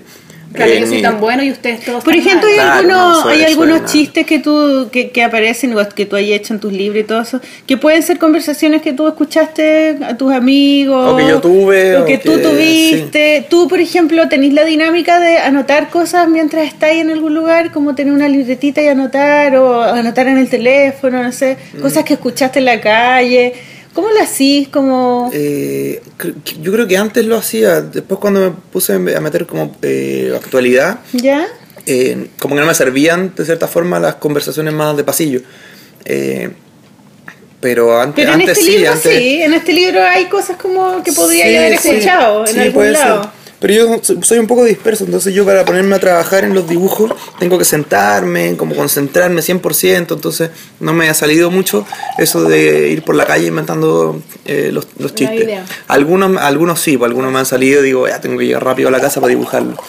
Pero generalmente tengo que instalarme así con mi con el papel y el lápiz y decir, bueno, voy a dibujar. Oye, yo quiero agarrar de eso mismo, pero esa Sí, lo de que- te ven, el, como, como, como porque te meten, siempre he sentido yo, claro, lo que te decía, como que en alguna entrevista, weá, yo he visto que te preguntan harto esa weá de que, ¿cómo sientes tú que eres el representante de la voz de la gente? Sí, ¿cachai? sí, eso es un poco... ¿Qué weá con eso? Porque al eh, final la mea responsabilidad que te meten, po. Sí, pero es una responsabilidad de la cual yo no me hago cargo. O sea, como que yo ¿Para creo qué? que no me hago cargo como de la, de la de la gente que piensa que uno es como un vocero de un movimiento de, o el pensamiento de otras personas. Yo creo que, que yo dibujo de lo que yo quiero dibujar. En ese sentido, eh, sería muy cínico si dibujara de temas que no me interesan. Por eso dibujo de estos temas. Eh, yo traté de, de darle un, un giro distinto a este libro y en un comienzo iba a ser de una forma absolutamente distinta, temas nada que ver con lo, cómo terminó siendo. Y en un momento dije, no, estos no son los temas que a mí me interesan, esto no es lo que quiero hacer. Y volví a, las temáticas que, que están planteadas aquí, que tienen que ver con crítica social, tienen que ver con cuestionamiento de, de cosas que creo yo que la sociedad tiene que, que mejorar pero no me siento ni un portavoz ni un vocero de nadie. Yo lo que hago es personal y creo que todas las personas tienen, o deberían, porque tienen la oportunidad de, de expresarse. Entonces, si tienes la posibilidad de expresarse, en particular cuando uno ya tiene una tribuna, o gente que te sigue, gente que quiere saber tu opinión, gente que quiere ver tu dibujo, eh, es una es un desperdicio quizás no ocupar esa tribuna para decir algo que yo qui- quiero decir. Pero ese algo que yo quiero decir es porque yo lo quiero decir, no porque atrás tenga un... Eh, esté representando a nadie. A veces me escriben me, me- de organizaciones y me dicen, oye, podía hacer un dibujo para la huelga tanto o para esto. Y a mí me cuesta porque eh, generalmente les digo, bueno, si me inspiro algo puede ser, pero no les puedo prometer eso porque tiene que venir de mi propia inspiración. Y esa inspiración no me suele funcionar bien cuando es un encargo. Cuando, cuando tengo que dibujar como en función a, a otra- a otras personas. A una causa que no. Pero igual que tienes que una no- que relación. no la siento tan cerca, igual claro. tienes una relación bien como fuerte con el público, porque desde que empezaste a subir tu trabajo a internet, eh, empezaste, uno sube los trabajos a internet y inmediatamente te, te- te empieza a hacer un público que te pone me gusta, te Sí. pone comentarios y creo, entiendo que tú tienes una cantidad de seguidores como estratosférica en internet como Sí, millones de visualizaciones en tus dibujos, millones de me gusta, millones de seguidores. Entonces, sí tienes una relación con un público a diario, digamos. Tú sabes quién te- recibes, de hecho, muchos comentarios, te dicen cosas, te pueden Sí, insultar yo- incluso, te dan ideas o te ¿Cómo es tu relación con la gente? Sí, mira, yo, yo trato de tener una relación cercana con la gente porque eh, me, me entretiene y porque no veo una distancia de, entre autor y público. Para mí, es- así como yo muchas veces le, le escribía a autores eh, y para mí era muy era genial que me respondieran, yo trato de también responderle a, a la gente que me escribe a mí. Ahora, llega un momento que si te escribe a esta gente no puedes responderles a todos, pero sí los que hacen preguntas o sí los que hacen comentarios que creo yo pueden aportar. Y yo trato también de ser bastante aterrizado eh, en el sentido de que, de que así como me están haciendo un aporte, yo puedo tratar de aportar de vuelta, no sé, es como una relación bastante cercana. eh, y ya, bueno, con el tiempo ya uno va conociendo algunas personas que van siempre a las, a actividades, de algunas ya te sabes los nombres, ya he conversado más. Eh, entonces tengo una relación bastante cercana con la gente, pero claro, así como tengo una relación cercana, a veces también uno, uno no cumple las, expect- las expectativas de todo el mundo. Hay gente que, que en un momento me dice cuando no le gusta un dibujo mío, te me caíste, así como que me ponen en- a cierta altura en la cual yo nunca he pretendido estar y, y yo no me puedo hacer cargo de sus expectativas también para mí sería muy fácil dibujar lo que la gente quiere, ponerse como, eh, como dibujar para la galucha. Claro. Eh, antes pasaba cualquier cosa, me acuerdo, con, eh, con Piñera y, y como era muy fácil dibujar a Piñera, llegó un momento que a mí me empezó a pestar porque era tras chascarro tras chascarro. Entonces yo dibujara cualquier cosa de Piñera, sea muy fome la talla, sea muy mala la viñeta, la gente me ponía, está buenísima, genio, grande. Porque decía, era reírse de Piñera en el fondo. Pero- pero a veces yo hice una era- muy mala. Era como que se cayó un Sí. weón y hay que ponerlo en el suelo la Pero yo, papa, yo hice una viñeta Riámonos muy mala, yo hice una viñeta muy mala de eso y que la gente le gustaba, entonces dije, no, pues este es el camino fácil. Eh, hagamos las cosas como tratando de no irme por el camino fácil. Entonces, a veces eh, la gente espera un dibujo muy obvio, entre comillas, como que, Claro. ah, me lo imagino, tiene que dibujar de esto que pasó. Y yo no quiero dibujar de eso porque precisamente es como lo que se espera. Entonces, eh, trato de no dibujar como para la galucha, no, no para el aplauso. A veces hago dibujos que yo sé que les va a ir mal en cuanto a, a visualizaciones, a compartidas, pero creo yo que son interesantes de hacer.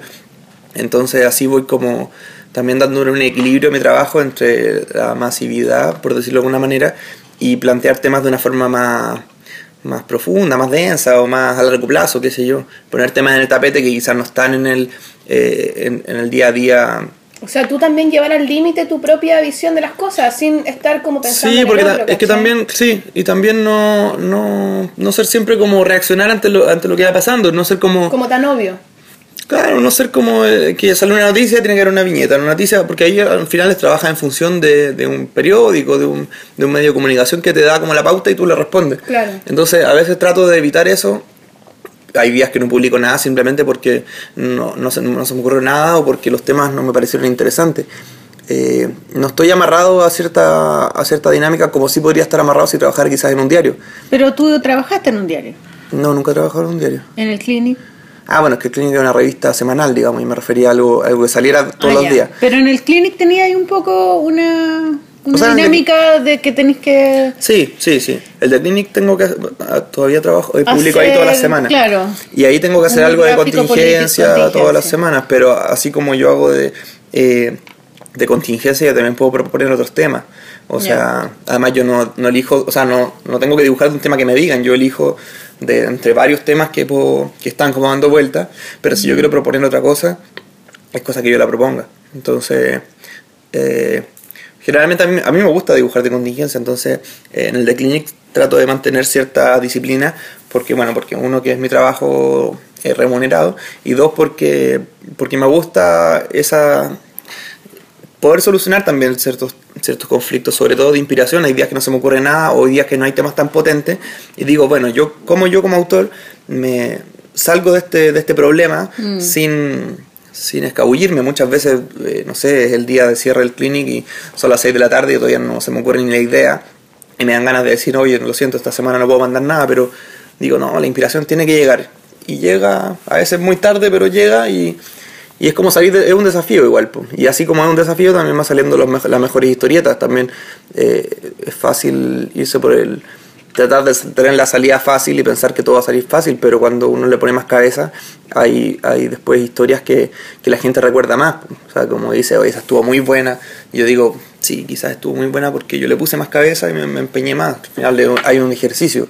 Hay veces que a mí también me pasa que de repente tenía una idea y así la, la tira y estáis terminándola y se te ocurre un final mejor. Una mejor, claro. Y ahí es bacán porque es como que saltáis como a otro nivel, tum, tum, tum, y ahí puedes ir jugando. po. Sí. Bueno, a veces te quedas con la primera, incluso dándote la vuelta, pero... Sí. Pero Sí. interesante igual poder tener esa, esa dinámica de, de pedirle un poquito más, a ver, ya, a ver si, me, y si profundizo un poquito más en esto y si le doy una vueltita diferente. Sí, yo creo que eso es parte del, de no quedarse con lo, con lo fácil y tratar de ir mejorando también, ir tratando de superar vallas. Pues uno siempre quiere hacer historietas mejor que las que hizo antes. Eh, claramente vaya a tener tus caídas y todo, pero la idea es ir avanzando y que yo vea los libros que saqué después y diga, ah, este libro es mejor que el que, el que salió anterior- anteriormente. Por lo menos así es como creo yo que es mejor. ¿No hay hecho como cómics con eh, viñetas? Siempre tus cómics son, tus historias es como una viñeta solamente. O sea, ¿Hay en el de algunos? Clinic tiene varios, Hay algunos que son como historias así. Sí, hay algunos que tienen varias- historias. sí. ¿Has, has intentado o has- o has tenido como la intención de hacer una historia un poco más larga, con Sí, como más cómic, viñeta a viñeta? Sí, sí, sí, he querido y me gustaría. es como una pega que tengo pendiente y he hecho varias pruebas gráficas así como para ver si lo haría pintado o sin pintar, si lo haría con tinta china o, o plumones. Porque igual, he por probado ejemplo, distintas formas. eh, eh, an- antes tú dibujabas con tiralíneas y ahora Sí. dibujabas con plumilla, por Sí. ejemplo. Como que hay evolucionado. Es un encuentro bacán porque uno tiene que empezar a probar nuevas técnicas y ver cómo... Y quizás después podías hacer uno con lápiz de palos, así como hacía cuando eras chico, Sí. como la María Luque. Eh, claro. yo creo que sí, por eso hay que ir probando. Yo creo que la mejor forma es ir intentándolo. Y a mí me gustaría hacer una historia larga. Lo que pasa es que a mí me cuesta eh, hacer historias largas. De hecho, ya la historia del, del The Clinic, que es una hoja, que son 16, o sea, 12 cuadritos, a veces me cuesta mucho darle un cierre. Cuando he tenido que hacer dos hojas, o sea, 24 cuadritos, que con cueva serían cuatro páginas de un libro, eh, también para mí se me hace eterno. Difícil. No sé, por eso estoy acostumbrado quizás al- a la viñeta autoconclusiva, la que es un puro dibujo. Eh, pero tengo como proyecto futuro cuando, no sé, se me ocurra de qué y por qué y cómo, de hacer una historia larga. Me gustaría tener un libro completo que fuera una, una misma historia. Pero bueno, Oye, a mí me gusta mucho eh, esto que anoté acá, eh, el tema que tú, cómo tú enfrentáis los estereotipos masculinos. Porque siempre que veo tus, tus historias, siempre aparecen como tipos de hombres chilenos que, como una. Es como un pupurrí de hombres, así, el loser, el político. El amigo huevonao. el ami- no sé, el hipster del desubicado, el ebrio, el viejo hippie, el winner, El vagabundo, el empresario. sí. eh, tú tenís como, es como que, mm, como que si tuvierais como un canasto lleno de tipos de hombres, porque hay más hombres que mujeres en tus cómics, Sí. encuentro yo. Eh, tú andáis siempre como, ¿cachai? Que hay como una, como una, como una variedad así de hombres chilenos. ¿Te, te llama la atención ese tema o es como natural nomás? Que... Eh, no es tan pensado, pero sí, el humor gráfico va trabajando con estereotipos. Eh, en ese sentido, a veces el, el humor gráfico tiende a ser un poco injusto cuando mete en el mismo saco a, la- a un mismo tipo de gente como con ciertos estereotipos, pero eso es algo que siempre se hace desde, desde el humor. Eh, y yo he ido potenciando ciertos personajes que creo yo que tienen una, un potencial humorístico para los guiones, para los, para los chistes y para, para, sacarle, para sacarle un rollo también, pues como una especie de análisis a un cierto tipo de actitud de las personas. Que es un poco el condorito, ¿no? Que el condorito tiene como varios estereotipos de hombres. Sí, tiene el curadito, El tiene el, el qué, galán. el argentino. No, yo no salgo en un condorito, yo creo. No, pero de tus monos. De tus monos, ¿cuál eres tú?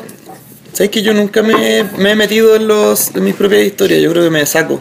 Como Yo que no... creo que tú eres uno, que ¿Cuál? estoy buscando, weón. Uno que tiene como un brillito, como que tiene así un jopito Ah, y un brillito. Jopo. No, parece periodista, yo no soy periodista. Pero O si no, yo creo que eres siempre como el amigo, como que hay siempre hay como unas conversaciones entre un amigo imbécil que le habla a otro y el otro lo queda mirando así como, ¿estás hablando en serio, weón? Una wea así, ¿o no? Ya, pero ¿cuál soy yo? No, El- no, el- no, el yo soy imbécil, no. Menos mal si no me paro indignado y. No, no. El, el otro, el que queda así como, como eres tan weón. Sí, puede, puede ser. pues, El que habla menos. A mí me gusta como el personaje que habla menos. El- el observador, malos, claro, el observador. Que quedan así plop. Oye, yo te quería preguntar ese. bueno, Sí. pues lo vamos a mostrar en el blog.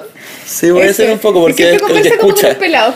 Sí, el pelado es como el amigo imbécil. Eh, Eh, Sí. ese. No sé, bueno, y lo- los estereotipos uno los va encontrando y también le va dando como estilo a los personajes, pues como que ya ese pelado siempre es como el que dice el comentario imbécil, eh, y a veces he querido hacer una historieta como de solamente a esos personajes y ponerle un nombre, por ejemplo, y nunca se me ha ocurrido cuál y termino no haciéndolo, pero Pero yo, como que yo creo que se identifican igual, como que yo Sí. ya me conozco ese monito Sí. con el brillito y ya me conozco el pelado. sí, sobre todo antes que los. El pelado, el pelado, el pelado. Y el político, y el, y el, y el hombre de negocio. Bueno, yo te Claro. quería preguntar una, algo como relacionado a eso, pero espérate, es que tenía, quería, me gustaba también a propósito de, la, de los estereotipos masculinos, como también empecé en este libro a abordar un poco esa cosa del acoso callejero con las mujeres, o el tema del aborto, etcétera, que son como temas supuestamente femeninos, ¿cachai? Pero tú igual los poní aquí en el libro y los poní desde un punto de vista de hombre, ¿cachai? y Pero a mí son me, temas como de, de, me de llama interés mucho- de todo el mundo. No, digamos. por supuesto, pero, pero, pero otras veces no lo había hecho, ¿cachai? Entonces aquí están y pues estoy tratando de buscar una viñeta que es muy divertido, que es como, no sé, hay uno, no es, no es esa la que estoy buscando, Que no pero hay uno que dice, ah, eso no, no entiendo por qué, soy caballero y ahora lo que quieren son otras Claro, son derechos, sí.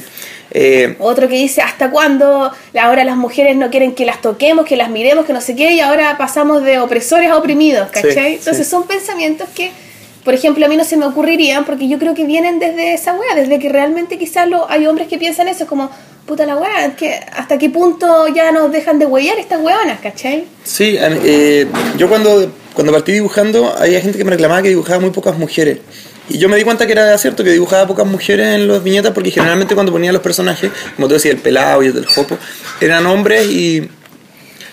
Es y más era- fácil y era- dibujar hombres, ¿o no? Sí, para mí era más fácil, pero también era algo, que no lo pensaba. ¿no? Sí, pero yo no lo pensaba porque no hacía mujeres y de repente dije, es verdad, estoy dibujando un porcentaje menor de mujeres en los cómics y eso no es justo y no es... Paridad, queremos paridad. Claro, Paridad yo- libro, y yo decía como, bueno, meter más personajes mujeres y traté de empezar a equiparar un poco y, que meter un poco más. Porque decía, claro, si hago un ministro, ¿por qué no puede ser una ministra? Si hago Claro. un senador, ¿por qué no puede ser Pero una es que senadora? también a- con- al dibujarlo, igual al tiro te ríes de ello. Es como mm, instantáneamente hay Sí, una vista, sí, sí. hay una mirada como irónica y burlesca. Y, y quizás tenéis como mm, miedo a reírte de la mujer. No, no hay un miedo, simplemente yo como que si me ponía a dibujar, el pr- primer personaje que se me ocurría eh, tendía a ser hombre. Y después traté de variar un poco eso y empezar a meter personajes eh, femeninos en la, en la historia. Pero después cuando trabajaba en contingencia, el personaje femenino dependía de, de si esa persona existía. po. Claro, sí, sí, De si fuera, había- claro, si era la Bombay o la Bachelet o qué sé yo.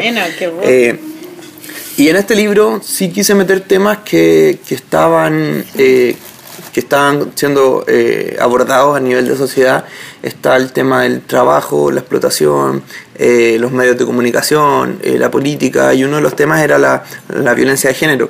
Y ahí está el tema de- del aborto, de la moral religiosa. eh, eh, influyendo en, en, política de salud pública.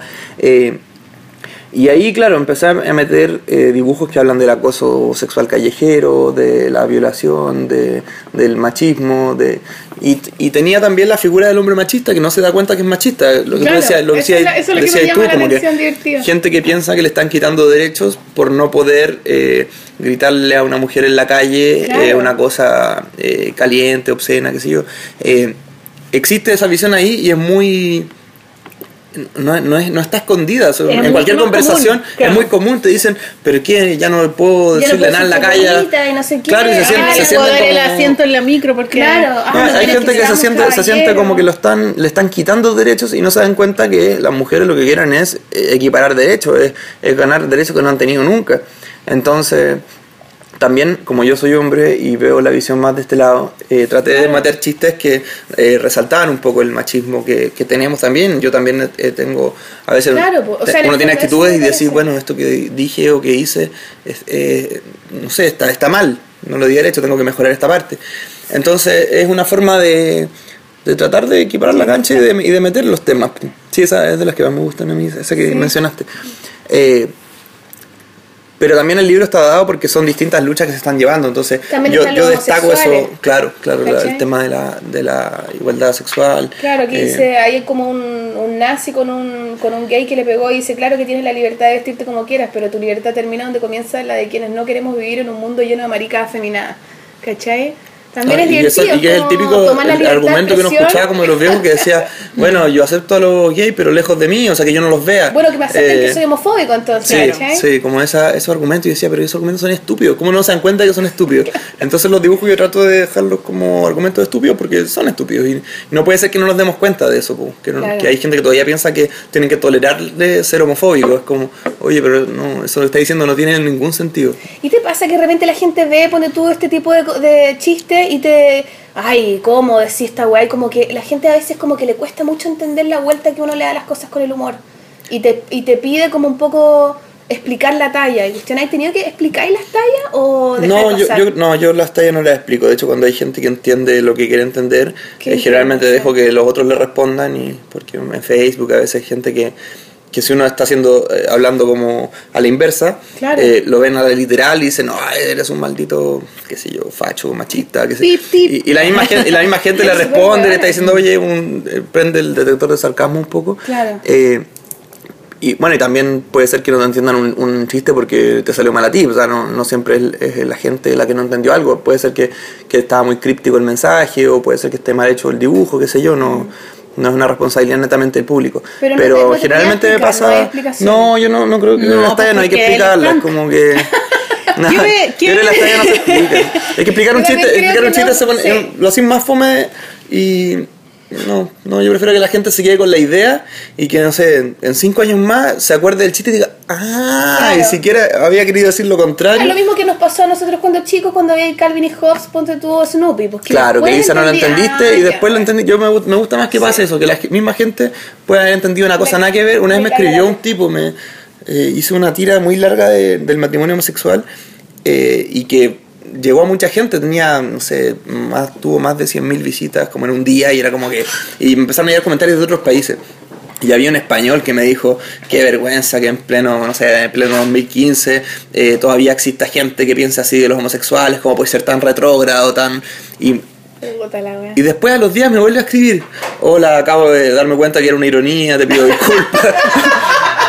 como que lo, pero lo veo- weón. Sí, no, yo lo conté, yo no le respondí, yo no le respondí, dije no le voy a responder porque era muy obvia la ironía y, desp- y después él mismo se dio cuenta y tuvo la deferencia de ir a escribirme así como me pidió disculpas por haberme tratado de simio Claro. eh, No, cavernícola. buena onda, buena onda Y- entonces. Sí, fue divertido. Entonces por eso yo no, yo prefiero que la gente misma es la que agarre el humor y lo, y lo se lo lleve para donde quiera. Al final esta cosa también es un poco, eh, un poco libre.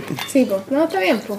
Oye, ¿y yo pu- puedo preguntar otra o tenés una tú? No, dale, dale, yo estoy haciendo un tecito acá. Ya, muy bien, Mariquita. Yo quiero preguntar, o no sé, hablar, y mis preguntas son un poco, no, no sé si son tan preguntas, pero esa relación con el poder, eso es lo que yo te comentaba antes, como que tenías hartas viñetas también como del- del mendigo y del empresario, como esa dualidad, ¿cachai? Ca- Como de un hueón que estaba muy para la cagada sin nada del sistema supuestamente y este otro que es el dueño de todo. Y, y me llama la atención eso porque también creo yo con ese odio al empresario, ¿cachai? Como que todos odiamos a los empresarios solo porque digan que son empresarios, ¿cachai? Como que uno al tiro instintivamente dice, ah, este huevón te va a cagar, que es millonario, que la hueá. Y yo creo que es por ese deseo o esa, bueno, ese deseo de poder y ese, ese deseo de poder que de alguna manera tenemos todos o que nos han tratado de meter como sea, ¿cachai? Que, que necesitas tener poder y necesitas tener plata. Entonces por eso como el empresario lo tiene, uno lo odia. Y también por esa cosa, o sea, haciendo una autocrítica igual a uno mismo, ¿cachai? Como diciendo, de alguna manera cuando uno odia al empresario es porque tú crees realmente y te creíste que la plata ah, te hace feliz. Entonces tú lo ves como una persona que puede hacer lo que quiera, ¿cachai? Y me llama la atención eso, porque uno podría, si tú realmente no creís que la plata te hace feliz, si tú realmente no tienes necesidad de poder, si tú realmente creí, y como yo a veces pienso, esos pobres hueones, o sea, me muero ser presidenta de un país, cuando tú prefiero matarme, o tener un auto en la raja, o tener todas las responsabilidades y probablemente todas las hueas asquerosas que han tenido que hacer estos hueones para estar donde están, ¿cachai?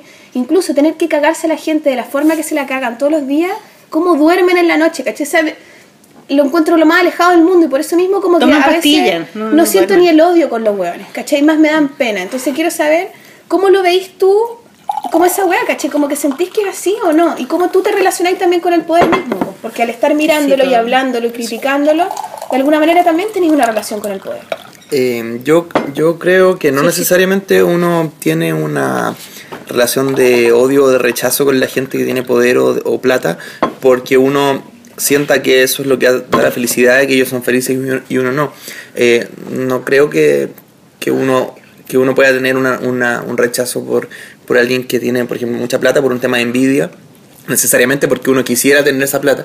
Lo que sí eh, creo yo que es muy natural es sentir ese, ese rechazo con gente que le está yendo bien eh, cuando a ti te va mal. O sea, me refiero a eh, el empresario que, que paga malos sueldos, que se beneficia del mismo A trabajador, pero al cual- a costa de otro. Eso.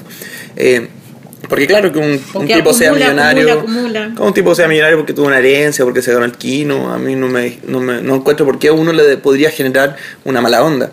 Eh, pero sí a, a esos tipos ambiciosos, por ejemplo, los empresarios de que lucran con, con derechos básicos, no sé, el tema de las ISAPRES, gente que ocupa la salud o la, La educación salud. como, como temas para enriquecerse, que son eh, cosas que deberían ser eh, que uno garantizar por, como ser humano. Como lo mismo, básico. lo mismo la gente que lucra con el tema de ahora de las inmobiliarias, o sea, que uno no se pueda comprar un departamento porque lo que antes costaba 20 palos ahora cuesta 100 palos.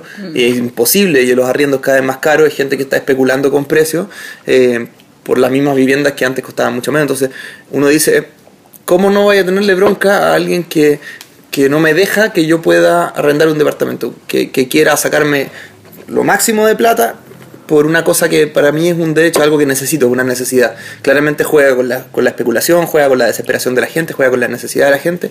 Entonces yo creo que es normal eh, sentir que eso está mal y sentir que esa gente se está aprovechando. Lo mismo que veo yo el, tema de las ISAPRE, el tema de las FP, el tema de, de- del lucro de la educación.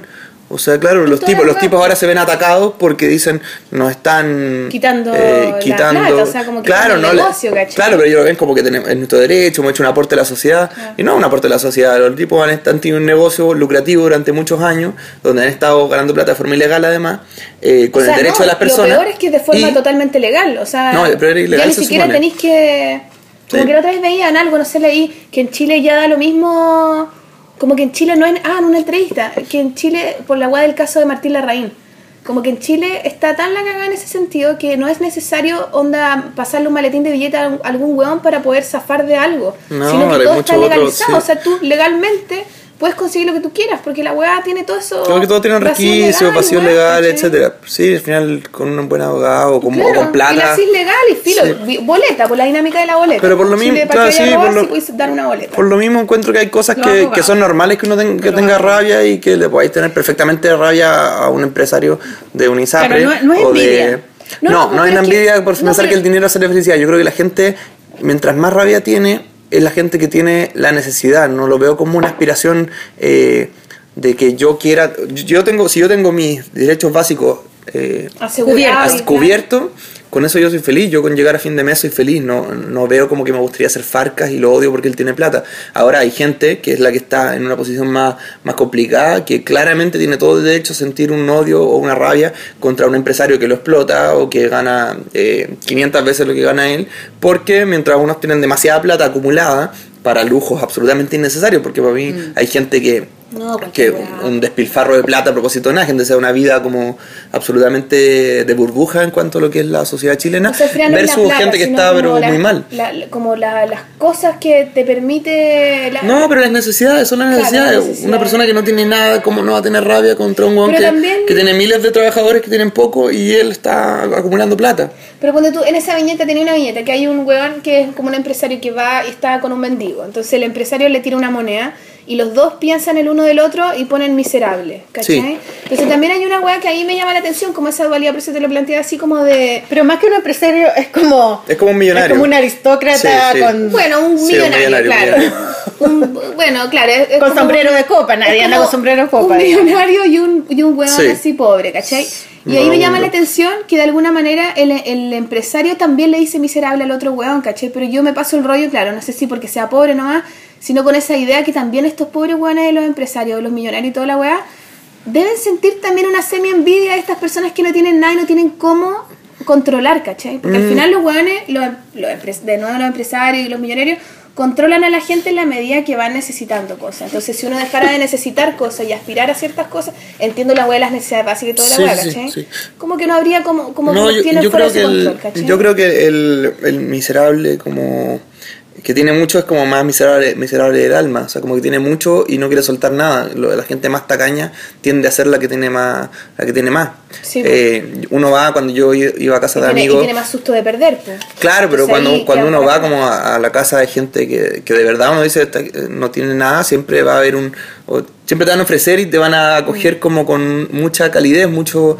eh, a diferencia de, de repente... Con mucha generosidad. Con mucha generosidad que a veces no tiene la gente que tiene de sobra y que podría ser muy generosa y Son no lo es. cagados los que tienen, son cagados. Entonces Es que es, como una, es, como una miseria, un- es como una miseria de, de alma, yo creo, y, también, claro, a medida que tienen mucho van generando miedo y por eso la gente del barrio alto ya a veces viven como en una especie de cárceles, Sí. Sí, eh, con unas rejas gigantescas, con electricidad, con alarmas, con- Y con desconfianza. personas- y con desconfianza de todo, de, que De todos te quieren, De- Mira, acá hay, un, acá hay un millonario que está arriba de unas bolsas de billetes en el libro dice y hay un tipo que lo está, un periodista lo está filmando y dice, estoy muy triste porque todo lo que gané estafando a la gente, estoy muy triste por todo lo que gané estafando a la gente y solo me queda pedir perdón. Ahora por favor déjenme solo para que mis millones y yo podamos vivir juntos este dolor. Sí, esa es buena también. Eso creo que fue con la colusión del confort, creo que lo que sí, pues, claro. Claro, que pidió, pidió perdón, pero, pero- no había ver nada, sí, fue como... Perdón, pero vaya a ser a chucha. Sí, fue muy falsa, fue como, hoy lo siento, pero bueno, no, no voy a nunca nada de la más, plata, claro, nunca nunca, más, más, lo Sí, hago. nunca más, claro. No, sí, este país es tragicómico en ese sentido de las cosas. Sí, es que por eso a mí me deja mal la weá como en ese sentido. Ya, Maliki, tírate otra. Ay, es que está bien chistoso, es muy divertido. No, eh, había otra bueno, pregunta, era el tema del punk. Ya. Que a mí me, me gusta ese tema porque como que yo también estuve en la escena punk, fui por lo de rockero. Ah, Por la Entonces, iba, a los, iba a los, a los ensayos de los fiscales, por ejemplo. A- Ya. a- ahí era, no sé qué calle vivían, por ahí por el barrio Brasil o no sé. Y, y nos juntábamos ahí, nos íbamos para allá, nos tomábamos una cerveza y nos quedábamos como en el solito y mientras ellos... eh, ¿Tú y las otras pololas, los weones? las pololas, sí, pues las pololas era dinámica polola de rockero. pues. Entonces, vamos a donde los fiscales que tienen ensayo ya y nos quedamos ahí, nos tomamos una cerveza y ellos tocaban y después echábamos la talla y todo. Y a mí me llamaba mucho la atención la de que era Arriba la batería. no, era, era un hueveo, era como carretear, no sé, un día cualquiera. así. Y, y me llamaba mucho la atención de que toda la gente tenía la impresión de que, de que éramos violentos, o de que ellos eran violentos, o que eran violentos. eh, eh, Como alcohólicos y, y drogadictos y como Una lacra culiada. Sí, sistema. claro. Y, y yo que estuve ahí adentro, lo menos que me parecían, la, como el, la dinámica nunca fue violenta. Eh, siempre era muy chistoso todo, como que era puro agarrarse para el hueveo todo el rato. Y hablar cosas que, que nos pasaban, no sé, contarnos cosas y opinábamos y nos tomábamos la chela y, y era como muy cariñoso el, el como el, la- las circunstancias, ¿cachai? Era todo buena onda y ellos eran muy simpáticos y cariñosos y las veces que yo me he encontrado con ellos después, después no los vi más, pero cuando me los he encontrado ahora de grande, es como, oh, qué bacán, cómo ya estado tanto tiempo, sí, cuántos hijos tení, no sé qué. Entonces me da risa como la imagen que tienen Por los fuera. demás, Mm. el punk, y como cuando uno está dentro, nada, son personas que son súper analíticas y tienen como opinión, ¿cachai? Pero además tienen esa visión como irónica y sarcástica de los demás, ¿cachai? Como que se están, y de ahí yo heredé todo el rollo así de reírme de los demás antes de cualquier cosa, ¿cachai? De verles como su lado flaco y como pum, y tirarle la cuestión. Tirarle la manquea. Y por eso y es una de las razones por la que también dejé de tomar, que es, es como que con el alcohol se me... Te ponía chica mala. Se me sí, ¿Pero te ponías violenta? No, no, no, no, es te una ponías cosa irónica. Sí, es como... Sin límite. Dejar, claro, como dejarte en ridículo, ¿cachai? Como esa cosa del humor, pero ya dándolo vuelta para el otro lado, ¿cachai? Como de ser irónica, pero ya pesada, ¿cachai? Y... Es mala onda igual esa Mala onda. Mm. ¿Qué? te- ¿Tú, ¿Tú sentís que tú eres punk así como de alma? Porque, bueno, tu grupo se llama Pancora. Pero sí, bueno, puesto otro nombre y ahora tú te dibujáis como un punk y tenés aro punk, pero No, eres pero- el, lo menos punk que uno se puede imaginar. No. O sea, lo que pasa es que- Visto desde ese lugar que explicaste, como que en el fondo uno se podría imaginar a mala imagen como un hueón así rudo, que no pesca, que no está ni ahí, que es como cortante, que cachai. Cada vez son y un dulce, po, weón, ¿cachai? Es Eh, rico. Porque es un dulce. No se puede hablar en serio en el ¿Qué tipo podcast. de dulce? No, un pico dulce. ¿Cómo Perdón, eso? mala imagen. Es que esos son de otro país, ¿no? ¿Cómo se En llama? Argentina, Pico pico dulce. dulce. Pico Todos los chilenos que españoles sacan las fotos, es como jaja, pico dulce. Bueno, mala imagen es como pico dulce. No, bueno, Pero tratando de poner la parte seria de este. aquí en este programa, tratando de elevar la discusión, Maliki. Yo creo Bueno, que, yo creo ¿me que el, la sí, pregunta? sí, sí. Bueno, yo creo que el, el- la- el estereotipo, la caricatura y el prejuicio que hay sobre ciertos estilos es bastante es nomás una caricaturización pues, del, del punky violento, del metalero rudo, de eh, al final son estereotipos y, y- y siempre se ha jugado con esos estereotipos. pues, o sea, claramente hay gente violenta a todos lados, hay gente ruda, hay gente apática, hay gente buena onda en todos los, en todos los estilos musicales. Eh, yo cuando llegué a este grupo ya se llamaba así, y claro, ninguno de los que tocábamos ahí teníamos ni moicano, ni chaquetas con remache, eh, nada, pero lo más eh, simple posible. No había, no había como una, como una, una estética que nos pudiera asociar a, eh, a un movimiento que partió claramente muy, eh, muy con una estética muy clara, pues el punk setentero es muy los moicanos y todo, pero si uno revisa como los videos, ni los Ramones, ni los Sex Pistols, ni los Clash tenían las mansas moicas que tenían el público. Entonces también son como son como figuras que se van que se van perpetuando. Ahora, yo creo que el punk va más allá de, de, de ciertas poses y de ciertos clichés que, Pero en ti, que ¿en qué podrían ser. A mí, me- a mí la música que me, que me mueve, que más me gusta, que me llama la atención y la forma de funcionar yo la aprendí del punk. O sea, el, el hazlo tú mismo, el lanzarse a hacer las cosas independientes de que, de que tengas los, los recursos o los conocimientos. Eh, cuando empecé a, sentir la música como algo mío, eh, la única música que me, que me llamó la atención realmente el punk y era la música que además me, me invitaba a ser músico de punk, porque Mm. era la única música donde no tenías necesidad de ser un gran músico eh, en cuanto a técnica para poder hacerla. O sea, habían grupos que no tenían ningún, pero ningún tipo de conocimiento musical, pero sí tenían mucha actitud y hacían canciones buenas de forma muy visceral, muy, muy primitiva. Muy como Eh, muy de adentro, muy- expresionista, así. Claro, era como una cosa como O que, sea, como que desde lo te nacía desde lo como- esencial. Y no había necesidad de, de una parafernalia técnica ni una ni grandes ni punteos ni arreglos ni, ni tener equipos buenísimos que nos hubiera gustado tener. O sea me encantaría tener una guitarra mejor pero era como no era lo más importante. No era y no era necesario no era esencial para Mm. poder lanzarse.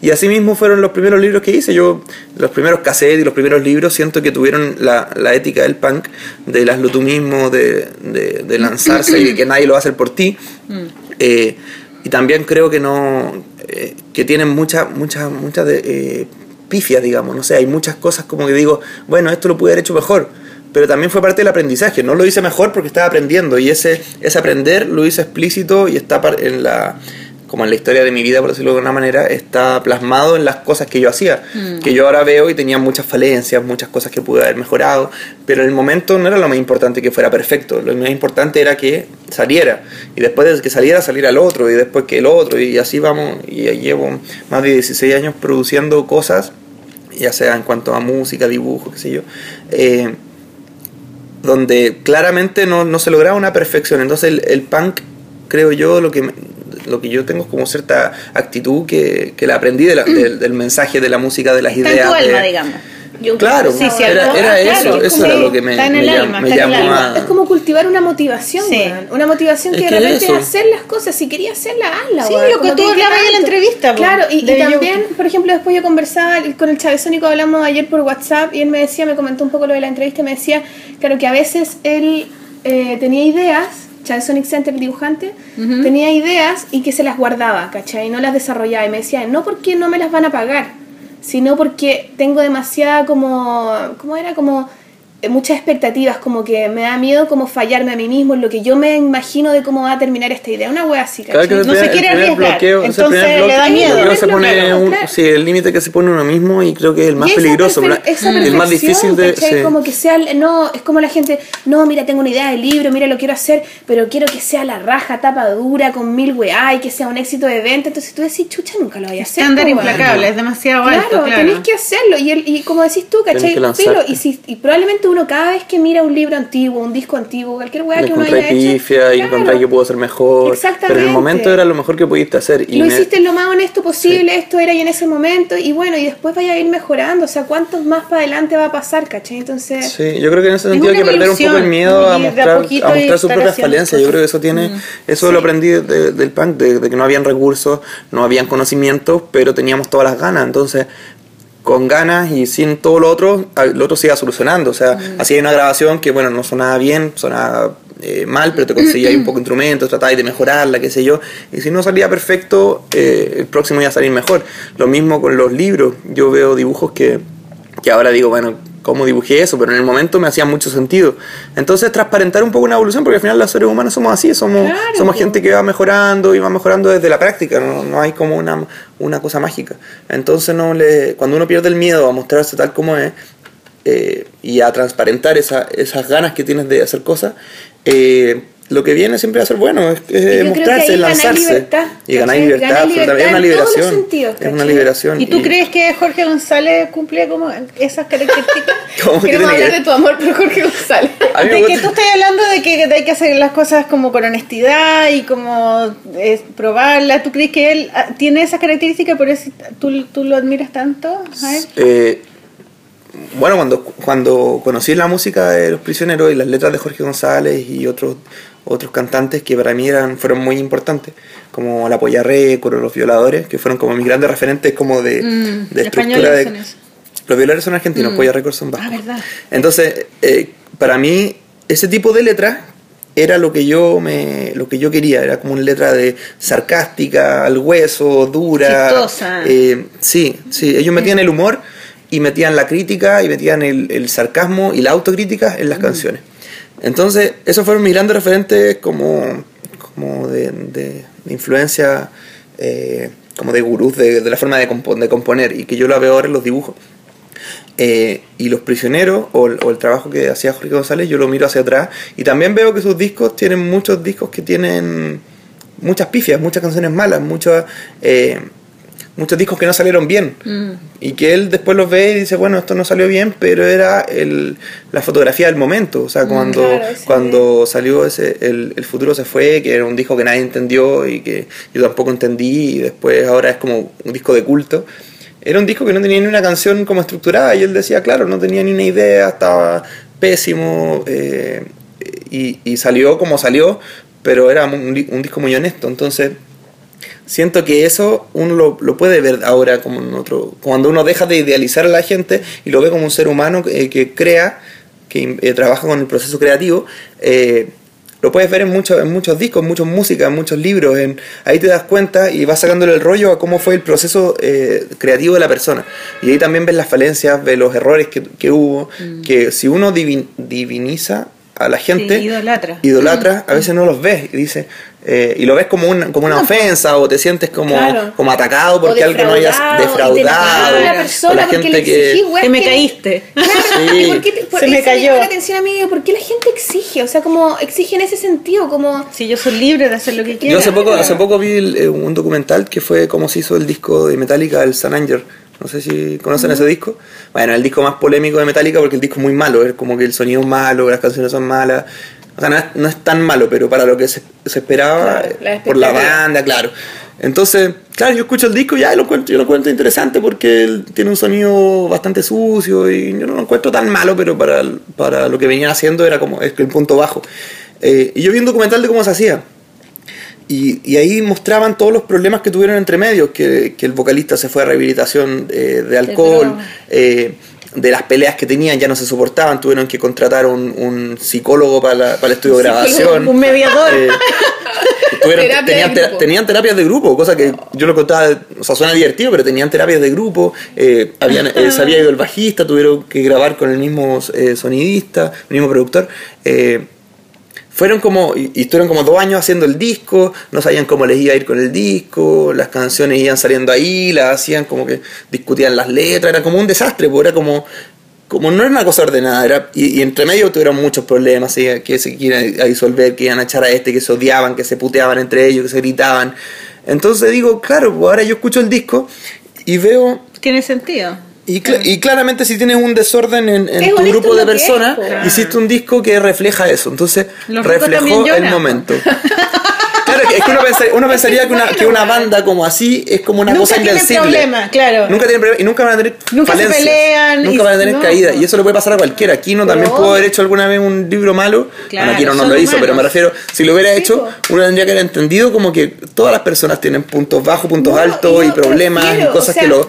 Y es mejor lo, que, lo, tra- que sea transparente, Es creo mejor, yo. yo prefiero una, un, si yo admiro a alguien, prefiero que saque un libro, un disco, la weá que sea como el hoyo, pero que sentir que se atrevió a experimentar. Mm. Y no simplemente que está haciendo una weá como por lo seguro, o por el camino fácil, o porque está todo piola, porque aquí me quedo, ¿cachai? Como que también el atreverse a experimentar implica que de repente vaya a sacar una guagua Es fea. Sí, Mala un weá, guatazo. weá, ¿cachai? Como... Está bien, yo creo que está bien. Uno, no Una tiene, uno no fea. puede. que- el, ejemplo, el ejemplo ¿No es un poco cómo te feo. va a salir la guagua, vos Bueno, y si me sale fea, me sale fea. No, pero es eso, darse cuenta que los autores son así, dar- es que los autores son, son personas nomás. Pues yo Claro. creo que yo creo que es bueno, a mí ahora me Y llama la atención y me gusta también, eso. Lo humano que tienen en la Sí. weá, ¿cachai? Lo, lo cercano que también nos hace a todos juntos y lo, y lo, y lo también esa, eso de derribar esa weá del autor como si fuera un weón. Una cosa invencible, in- Claro. in- implacable. Sí, y ahora escucho ese disco de Metallica y lo encuentro más entretenido que como pensaba que había sido. po, Porque ahora lo escucho y digo, claro, todos los problemas que hubo claramente A mí me encanta, ponte tú, las canciones de Vinchuca, que era el, el grupo de... ¿El grupo antiguo de los prisioneros? prisioneros, Ah, sí. pero eran como No, weas de cabros chicos. Mi favorito es como huevos de cabros chicos. Ah, Corazones, sí, es lo máximo. A mí eso es lo que más me gusta de Jorge González, que el weón se pasaba por la raja todo y hacía un disco de un estilo, después iba para otro, después para otro, Sí. para otro y pico con la con Y eso creo yo que es que una libertad que tienen pocos porque cuesta salirse del complejo de lo que la gente quiere. Por eso hay que tener mucho cuidado, creo yo, de, de trabajar para la galucha. pues, para- Sí. Porque si de repente tenéis ganas de hacer un libro de otra cosa, nada que ver con lo que estáis haciendo. Si yo hubiera tenido ganas de hacer un libro infantil, por ejemplo, Claro. y todas mis ganas están en eso, pero yo digo, no puedo hacer de eso porque la gente quiere algo distinto. gente? Claro, y termina Claro. haciendo un libro forzado. Me va a salir más mal de que quizás hubiera sido el mejor libro infantil que hubiera hecho. Exacto. y Porque te- es lo que tenéis las ganas. Y te desprendí, y como que te desprendiste de ti mismo, creo yo, como que Sí. empezáis a verte como un personaje. Como, como un- No, no es lo que mala imagen haría. Y, loco, Claro, claro, mala imagen es uno. O sea, Claro. yo soy mala imagen, tú eres la sol, Es que te podías inventar otro nombre, po. Ya, no, no mala imagen, otro nombre. ¿cachai? Sí, pero eso es eso es sentirse presa. Sí, eh, Claro. pues eso es como pensarse también como una marca, ¿cachai? Claro. También es rara la Pero tú inventaste ese nombre, tú dijiste cuando creé Sí. mala imagen, que, ¿cómo inventaste esa marca? Perdona que te pregunte, eh, me dijiste que... Porque no. fue- Todos porque te preguntan como ya eso, no pod- pero- sí, como no podía ponerme Guillo. al público. Como, Pero, no, como claro. no podía firmar como Guillo, eh, tenía que firmar con otro nombre. Eh, en ese tiempo a mí me gustaban mucho los blogs. ¿Ya? Eh, tenía un blog donde escribía, me acuerdo. Y, y quería hacerme un blog para, para hacerme un currículum de diseño gráfico, para buscar pega, básicamente. Y empecé a poner en Blogspot muchos nombres que se me ocurrían a mí que tenían que ver con gráfica y, y la mayoría estaban ocupados. Todos los nombres buenos estaban ocupados. ¿Te acordáis de algún nombre? No, pero Crema la imagen así. pero que ha sido como, qué sé yo. eh, Diseñador pulento, contrate. Aquí. Ah, ponle, ponle impact- impacto visual o gráfica. eh, Gráfica. como buscarle un nombre que sonara como a marca. po. Y cuando se me ocurrió mala imagen, como la mala imagen del amigo de la mala imagen, no sé qué, como la frase que dicen la- las mamás, eh, encontré que estaba desocupado po, y dejé grabado el, el- El mala influencia, sí. Claro, y dejé grabado el blogspot para ocuparlo para buscar pega. Pues yo publiqué algunos, dibu- algunos trabajos ahí que tenía, ¿Te acordáis pero al final no lo usé. no? Pero tienen que haber sido como eso, como Weas visuales. gráfica visual, como que sonara como empresa. punk. No, pero sonara como empresa, como a- a algo como serio, como de buscar pega. Ah, ya. Y después le metí el toque sarcástico como de la mala imagen. Pero al final nunca lo usé para lo que lo había hecho, que era para un currículum. Eh, y en un momento dije, "Ah, quiero hacer estos dibujos que yo hago a veces en la micro cuando me voy para la pega, quiero tenerlos en algún lado. Porque yo era muy fanático de los blogs y me acordé de este blog que tenía y dije, voy a usarlo para mis dibujos. Y empecé a firmar a firmar como mala imagen. Así fue, y además me gustaba mucho el concepto porque además los dibujos no tenían pretensión estética, entonces era, eh, por un lado yo veía el blog de, de- el blog de Mont, que los dibujos eran muy bien hechos, muy bien terminados, mucho color, veía el blog de Liniers, que también eran como acuarela, acuarela. todo, y yo era como, dije ya, yo también voy a hacer un blog que publique todos los días, que copié un poco el formato de eso, pero yo no tenía esa, esa capacidad técnica y no me interesaba tenerla, entonces dije, bueno, mala imagen queda bien con, con este concepto que estoy haciendo. Entonces los primeros dibujos eran muy, no voy a decir experimentales, porque eran como al final bocetos, eran dibujos libres donde no tenían ninguna expectativa de nada, pero están los dibujos ahí, si alguien los quiere revisar, están están, está todo el proceso, está todo el, proceso desde que eran dibujos que no significaban nada hasta que se fueron transformando en chistes, Ah, se fueron haciendo viñetas, hay viñetas que ahora yo no dibujaría también como un tipo de humor que ya, ya dejé de hacer. Eh, entonces la evolución está ahí, eso es como y, y fue el ejercicio ir mostrándolo, quizás esa fue la mejor forma de ir avanzando, independiente de que en el camino quedaran a veces libros con algunas viñetas que, de- que ahora encuentro malas o que ya no me gustan o que no hubiera puesto, pero si no hubiera hecho ese camino y no lo hubiera hecho público, quizás ya no, ahora no estaría presentando un libro que, que sí me tiene muy, eh, muy Puedes feliz. poner un- un- una firma como con tu apellido Galindo, ¿no? Como Galindo, lindo, dibujos lindos de Galindo. Perdona la mala imagen, no sé qué le pasa. ¿Qué le pasa a Maliki? Siempre ha sido así. No sé qué le pasa hoy día, particularmente. Está digo muy caliente, no- Maliki. Concéntrate, por favor. no me molestes, son pesados. Tú te molestas sola, ridícula. Yo tenía una- unas preguntas buenas, pero bueno. No, yo te quería hacer una pregunta eh, como de, de entretenimiento. De entretenimiento, Eh, entertainment, ¿no? Porque tú sabes No que de estamos, en la, e- estamos en, la, e- en la era de las series. Sí, sí. Yo soy media fanática. Estoy viendo Mad Men ahora, de nuevo. Ajá. Todas las toda la temporadas. Voy en la quinta. Ya, yo no lo he visto. Puta, es la raja, es demasiado buena. Y, mm, y entonces te quería preguntar, ¿tú ves series de Sí, pero- ¿Cuál es tu favorita? Eh, es que ahora estoy viendo eh, más series. Pues antes, no- antes yo veía las que daban cuando iba a la casa de mis papás, que tenían cable después. Veía, por ejemplo, Seinfeld, que a mí me gustaba mucho. Ay, qué buena. Y todavía, y todavía me gusta mucho. Ahora, me- ahora tengo los DVD, mi hermano me regaló algunos DVD. Seinfeld, weón. Yo creo que voy, no voy a dejar de hablar contigo, Sol. Yo no puedo hablar con alguien que no le guste Seinfeld. Me carga el weón, me carga. Me ¿En carga. serio? El protagonista me carga. ¿Y el vecino? La mina me gusta, el, el vecino loco me gusta, sí. Pero ¿Y el weón, el weón me desagrada a una weá, no, no, no lo soporto, weón. Bueno, voy a seguir hablando contigo más malito. Eh, Perdón. Es lo máximo. No. Seinfeld es demasiado No, bacán. me carga. Bueno, como te iba diciendo Maliki, eh, a mí me gustaba mucho eh, Seinfeld, eh, me gustaba Friends en esa época también. Encontraba como que eran series muy, Tampoco muy te entretenidas de ver. No, Friends me gusta Eh. más. Me ríe. Sí, pues igual es que tiene unas weas muy Sí, era divertida, pero era más liviana, pero era más. mucho sí. mejor que Friends. Sí, Seinfeld sí, es yo mil entiendo veces que es como mejor más que Friends. inteligente, pero es que más ¿Por qué no allá, no lo he visto, o sea, he visto unas pocas weas, pero me pasa que el Sol, personaje te me... cae mal. Llega a la casa Sí. y ve, por favor, Seinfeld. Nunca le he dado mucho la oportunidad. No me cae bien el loco, entonces, ah, no, este weón me carga su peinado, su, su cara, weón. No, no Que es de los 80, po. No, bueno, no igual son, sí, pues son series más viejas, pues, pero, pero ahí como que ahí empecé a ver un poco el formato serie, no sé, lo era almuerzo, eh, y me gustaban los Simpsons y, y después traté de ver Futurama, pero no me, no me, no No, me tampoco, enganchó. tampoco me enganché con Eh, eso. Y ahora estoy viendo las que, bueno, las que ve todo el mundo. Pues vi Breaking Bad, eh, me gustó mucho. Ah, bueno, Lost fue la, la última serie que fui antes de irme de la casa de mis papás. Lo que pasa es que yo cuando me fui no tenía, no tenía cable de nuevo y yo no sabía descargar, todavía nunca supe como Torrent. torrent, esas cosas. Entonces, Sí, yo, esperaba que mi papá descargara la DVD, serie y me pasaba un claro. DVD como con hartos capítulos Sí, y ahí los veía. A mí Lost fue la, la serie con- que me hizo nuevo en la serie. Bueno, vi hace poco Strang- Stranger, Stranger Things, Things. me gustó mucho. Eh, Narcos me tiene muy pegado, esp- espero terminar de verla esta semana. Eh, ¿Cuál más? The, The Hundreds, la vi también me gustó mucho. Eh, a mí No me gustan, me gustan, sí, me gustan las series. Lo que pasa es que yo mm, eh, no veo mucha tele, televisión abierta porque no tengo cable, entonces el, el abanico como que hay es poco. Pues Mm. ahora terminé de ver Bala Loca ayer, la encontré buenísima. Sí, es genial. Buenísima, me Es gustó mucho. buena. Entonces también me gusta, yo nunca vi los 80, por ejemplo, que todo el mundo la veía, pero yo veía Tolerancia Cero cuando todo el mundo veía los 80 porque yo estaba metido en Tolerancia Cero. Entonces también me perdí algunas series buenas Mm. que, bueno, espero algún día que salgan DVD y poder verla eh. Y Game of Thrones, ¿no? No, no la, no la agarré, no, no la agarré. Vikingos es lo máximo. Es lo más. No, no la agarré, no, yo... no. Ragnar. Lo siento. Ah, Lo siento. Hay, varias que, hay varias que me he perdido, pero bueno, ya veré alguna vez. po. Lo que pasa es que quedé un poco traumado con Lost porque fueron como seis años de vida que, que me sentí que perdí cuando después se fue poniendo pésima la serie. Y el, final, y el final fue tan malo que dije, no, ya no voy a ver nunca más una serie, esto es una ¿Seis estafa. años? Duró como seis años Lost. Oh. Después me di Bueno, cuenta que eran seis años. dura harto, po. Es que esa fue muy, fue muy buena además. Era muy Es buena y se terminó muy mala, entonces se sí, después era pésima. Se, des- se desvirtúa la idea principal, yo creo que Claro. querían al principio. Entonces ahí yo dije, ya no voy a ver más series. Es Pero bueno, que ahora era- no, era, no se podía ver la serie completa de una, pues como ahora que se puede ver todo de una. Sí, sí, bueno, yo esperaba que la bajara en DVD y me la pasara. Oye, Que sería un em, compañero de pego mi papá.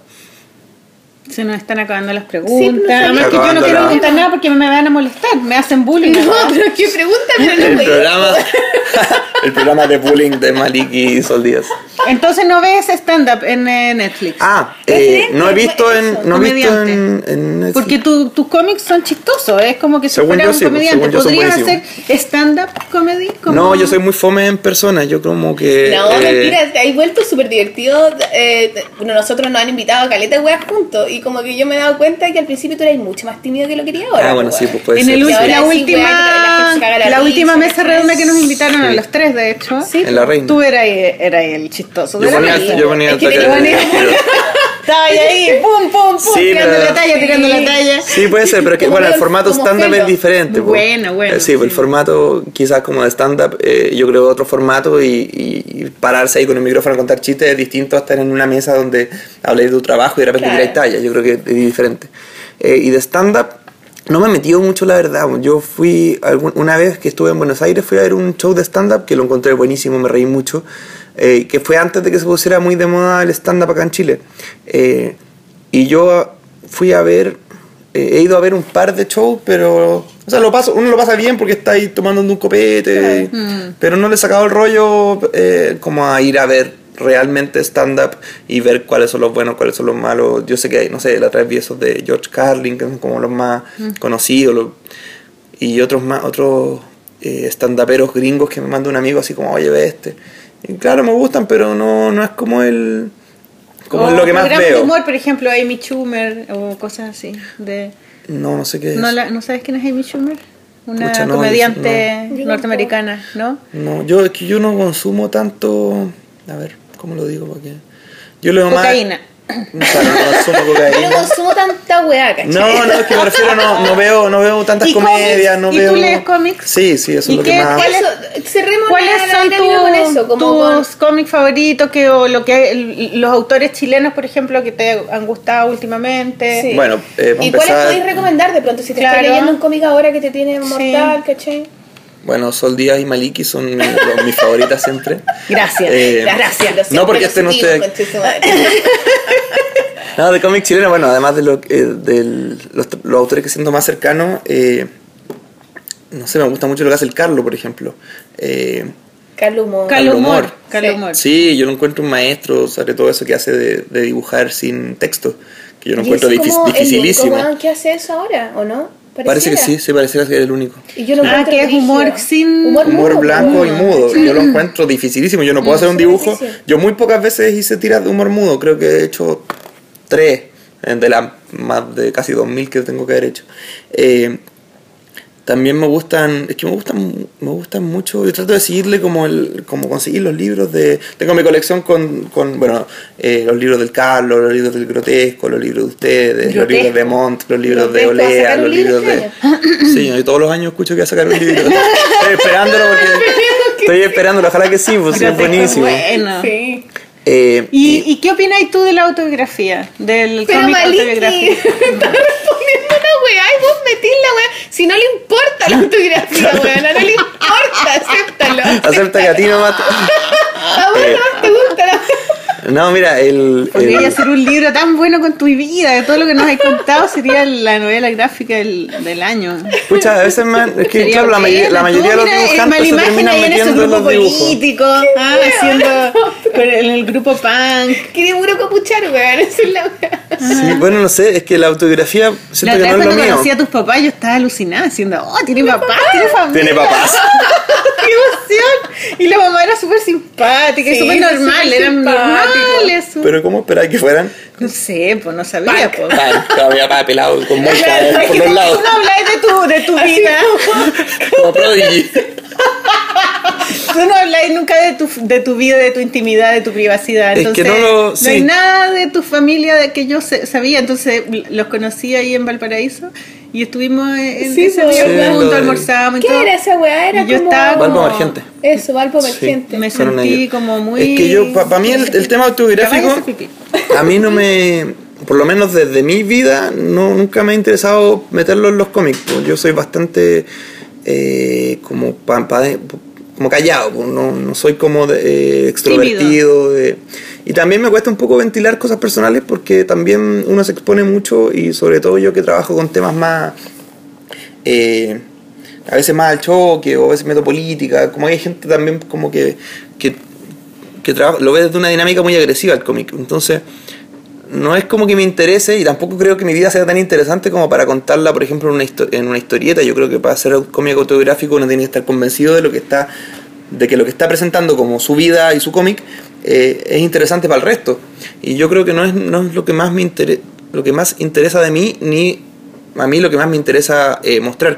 Yo creo que lo que uno en todo lo que uno hace hay una cosa personal y hay una cosa eh, eh, que viene de adentro y que de cierta forma en algunos dibujos están representados cosas mías, o sea, cosas personales, eh, pensamientos personales, vivencias personales, pero no estoy yo dibujado como personaje, como, como haces tú, o como hace Linier cuando se dibuja como conejo, o ahora Montt que se dibuja como dinosaurio.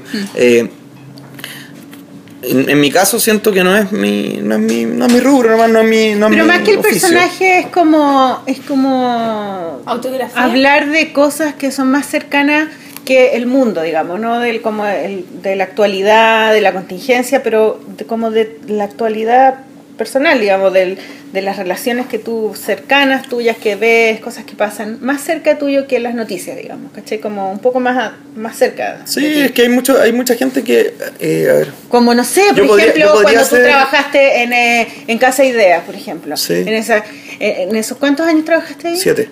Imagínate, son siete años, caleta de tiempo. Caleta, weón. Como que todo es, todas las, eh, las, no sé, anécdotas que pudiste recolectar de esos siete años tienen que haber habido muchas cosas que te pasaron, ¿cachai? Con la gente que Sí, trabajaba me pasaron, ahí, pero uno las comparte de distintas maneras. Pues, o sea, yo no. No es eh, difícil hacer autografía amarillo tampoco. No sé cómo hacer, como de, tiras como de cosas que te pasaron ahí o cosas que te pasaron cuando trabajaste en el clínico, cosas que te pasaron cuando estuviste en ese en ese lugar político de, de la... Es que yo creo que, yo creo que son, chicos. que son eh, distintas.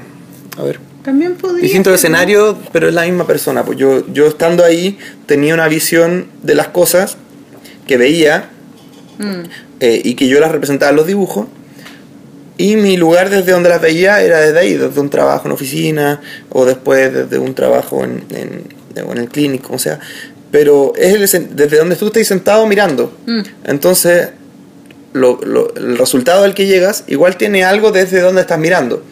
Eh, Pero no necesariamente esa mirada tiene que ser hacia adentro, tiene que ser como dibujar sobre lo que pasó con tus amigos eh, o sobre tu vida personal. Hay gente que lo hace y lo hace súper bien y que le sale, pero a, a mí siento que no es mi fuerte y tampoco he experimentado, quizás en algún momento quiera hacerlo y lo haga y todo bien, pero no, por ahora no, por po. ahora no creo que, que sea lo mío.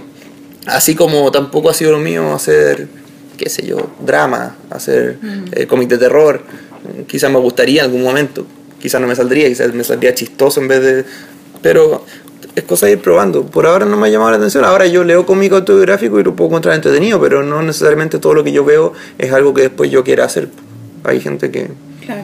Es como un, un género que no he experimentado y que yo creo que no voy a experimentar conociéndome mismo. No, no creo que mi vida sea tan entretenida como para contarla en un cómic. No necesita que la, que la- no es necesario que la vida sea entretenida. Sí, pero por lo menos a mí me tiene que convencer. Pues. Ah, sí. Pero ya con todo lo que nos sentido, contaste, po. con todo lo que nos contó, yo haría un cómic. No, estoy claro que voy a hacer un cómic de Navy que dibuja todo lo que pasa. Y voy a salir tú, eso deberíamos hacer. Hago la imagen como un pico dulce en el dibujo. Claro, de una forma de pico en el cómic de. No, viste, esa no fue idea mía, fue idea tuya. Fue idea Ya, tuya. oye, Marimagen, recomienda tu libro. Aparte de este libro que vamos a poner en el blog, Malditos Humanos, que lo pueden conseguir ya en todas las librerías, yo creo que ya debe estar. Sí, sí, está en todos a lados. firmar a la Plop también. Sí, a la Plop, a eh, Sarri Sarri esta semana. Sí, o sea, ya Eh, está. Ya está no, y está en todos lados, me mandaba fotos de cosas. Oye, no hablamos de, algo súper importante. Tu relación con la Ana. ¿Ya? Ah, sí, yo lo tenía acá, pero no sé si, bueno, no sé. Porque hiciste un video Sí. de Claro. música eh, Sí. con O dibujos. tu relación sentimental, tu afer con la Ana. ¿Es verdad que te comiste a la Ana? Ah, pero qué, qué forma de conversar los temas. Por Dios. A mí me habían advertido, me habían advertido que venía esto, yo no venía preparado. Eh, nada, bueno, con la Ana eh, empezamos a, a tener como eh, proyectos en común desde el, el año 2014 cuando ella me, me- me eligió para hacer los dibujos para el video.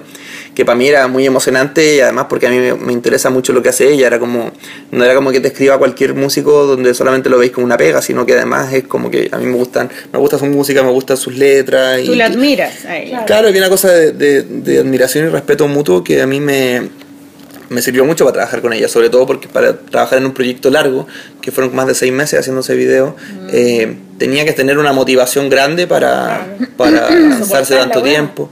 Claro, para sentir que está haciendo algo que vale más la pena, eh, más que eh, una simple pega. Entonces fue, fue muy que te metí en un gratificante. mundo de ¿Trabajaste con, con, un equipo de personas que Con una persona, con el, Ah. con el Víctor Paredes, que eh, trabajaba en, un, en, en una agencia Fluor. que se llama Fluor, Fluor Films. Oye, pero y él es- ha trabajado es haciendo caleta de pega hacer una animación. mucha pega. Es súper heavy. Pero él tenía- él ¿sabes que tiene como la- Es como cosa- lo máximo. ¿Tú habías Sí. hecho animación alguna vez? No, yo no. Nunca. ¿Y La editorial gustaría- había hecho una, un tráiler del Sí, Pan y Circo. Sí. ¿Y tú eh, te gustaría hacer más animación? Después hicimos, hicimos uno para el boleto de factura que lo dibujé Sí. yo, que fue como un guion que, que explicara los temas de corrupción, caso Penta, Cabal, Sokimich. Eh, y sí me gustaría, pero es que no tengo tiempo y no Es sé cómo se hace. bien. Tendría que trabajar con alguien y que ese sea, en alguien el fondo- tener cómo pagarle, no sé cómo llegar a un acuerdo de que a, todos nos conveniera, claro, porque es muy caro porque es harta pega. Con el Víctor, tú como que le pasabas los dibujos y el Víctor los armaba y los animaba. Una cosa así. O los Claro, porque yo dibujo, parece. sí, yo dibujo a, a- a mano, pues entonces yo le escaneaba los dibujos, se los mandaba y él tenía que digitalizarlos en el formato En animación, vector. en Claro. vector. Eh, entonces, bueno, el, el guion lo hicimos con la Ana y habían, habían partes que, el- que quedaron así como ciertos hoyos y el Víctor me recomendaba así, oye, en esta parte solucionémosla así, hagamos esta parte una antorcha, hagamos que la gente se mueva para acá, eh, o decía, ¿cómo solucionamos esta- escena?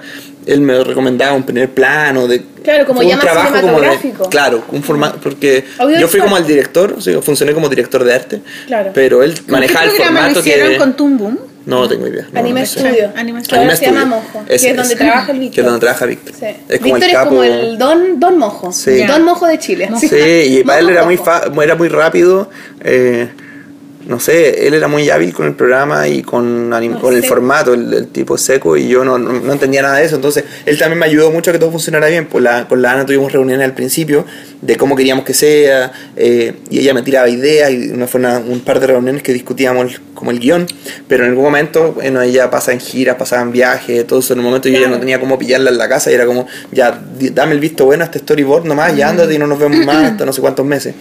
Y ahí yo me metí a trabajar de lleno con el Víctor y, le iba mandando los avances a la Ana y a la Ana le gustaba todo porque ella era muy ella tenía plena confianza en el trabajo que estábamos haciendo, entonces también fue muy, Muy trabajar bueno eso, trabajar con alguien en que todo confía en lo que uno O sea, hace, sí. Sí, pues porque No si te están llamando a ti, oye, que- porque sabí, porque te, Porque te gusta la lo que- sí, claro, sí. pues. Entonces, Eso fue Es como que tenía confianza total para el trabajo y yo quedé muy, muy satisfecho por cómo quedó. Y después de eso, claro, se dio una, una eh, se ha dado hasta ahora una bonita relación donde hemos topado en, otra- en otras cosas. hasta Eh, el tocaste, ¿te acordás cuando dibujaste en vivo? Pa, cuando estábamos en Coquimbo y, la, y tocaste. Claro, me tocó, me tocó. Sí, fue la primera vez que tuve que dibujar en vivo en Coquimbo, que se le ocurrió al. Yo fui a un evento que se llamaba El Arc y tocaba la NTU como festival de cierre. Es un festival, era un Eh, festival grande que tenía. Cuando nos encontramos en La Serena, ¿esa vez? Claro, no, después Sí. se fue la feria del libro en La Serena. sí, Sí, sí, sí. Pero Sí. primero partía en Coquimbo, claro, y después yo me fui a La Serena. Pero sí, ese de Coquimbo. Y cerraba la Ana y el, el, el- Rodrigo. el Rodrigo, el chico que, que nos invitaba, me dijo, ¿por qué no te quedas unos días más? Yo te pago el alojamiento y así dibujo en vivo con la Ana. Y dije, ¿cómo? ¿Cómo lo que hace Liniers? Así con...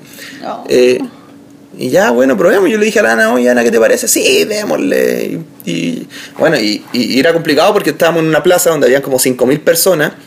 eh, y yo no estaba como adelante en la tarima del- de los músicos, sino que estaba atrás, al lado de la mesa de sonido, en la misma plaza. Eh, habían unas, unas vallas papales, había una forma como de, de que el equipo técnico no tuviera como no cayera gente encima, no, no te movieran los cables, qué sé yo, pero tuvimos que armar una estructura con una, con una, made- con una mesa de madera, poner una opción de metal donde poner una, una cámara con cámara, masking tape, claro. eh, poner de cierta forma, eh, calcular para que el dibujo se estuviera viendo bien adelante. No hubo obviamente una prueba, era como que, Sí, pero la que te criaste nomás. claro, así como saliera. Y ahí yo estaba con la, la chica que le hace el tema de los audiovisuales a, a la Ana, La que es la. Gabriela, y ella me, ella me decía, no te preocupes, cuando empecé a dibujar, lo tiramos por esta pantalla, te va para allá, y yo salía en tres pantallas gigantes, mi mano haciendo un dibujo, yo tenía cuatro minutos para hacer un dibujo, entonces eh, ese mismo día en el hostal donde estaba estuve practicando, yo ponía como, ponía la canción en el celular, me tomaba el tiempo y veía hasta de qué porte podía hacer el dibujo que hacían cuatro minutos.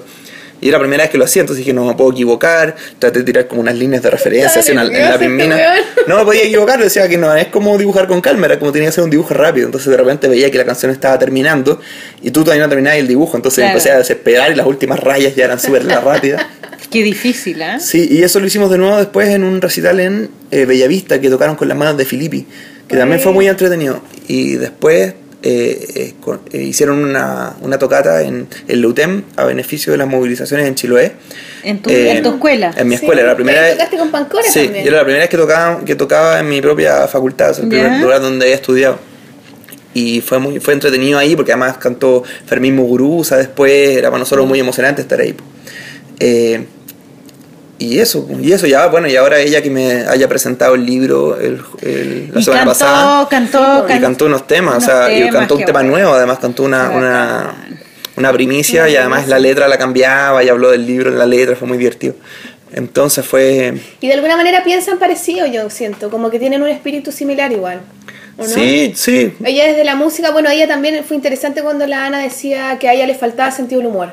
¿Cachai? Que a veces como que la vida era muy densa y en las letras le Sí. costaba poner humor y que eso admiraba un poco de ti, de cómo...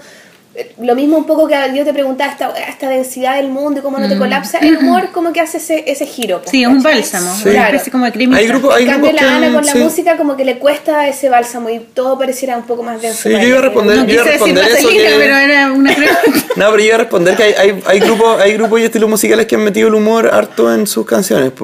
Eh, bueno, eh, No, sí, Lelutier, todos estos temas. Pero también como muchos grupos punk que han ocupado el humor. O, No, claro, pero ella decía pero ella que decía que le costaba mucho, ella como al, al componer. Que tenía un humor de mierda, decía. Claro.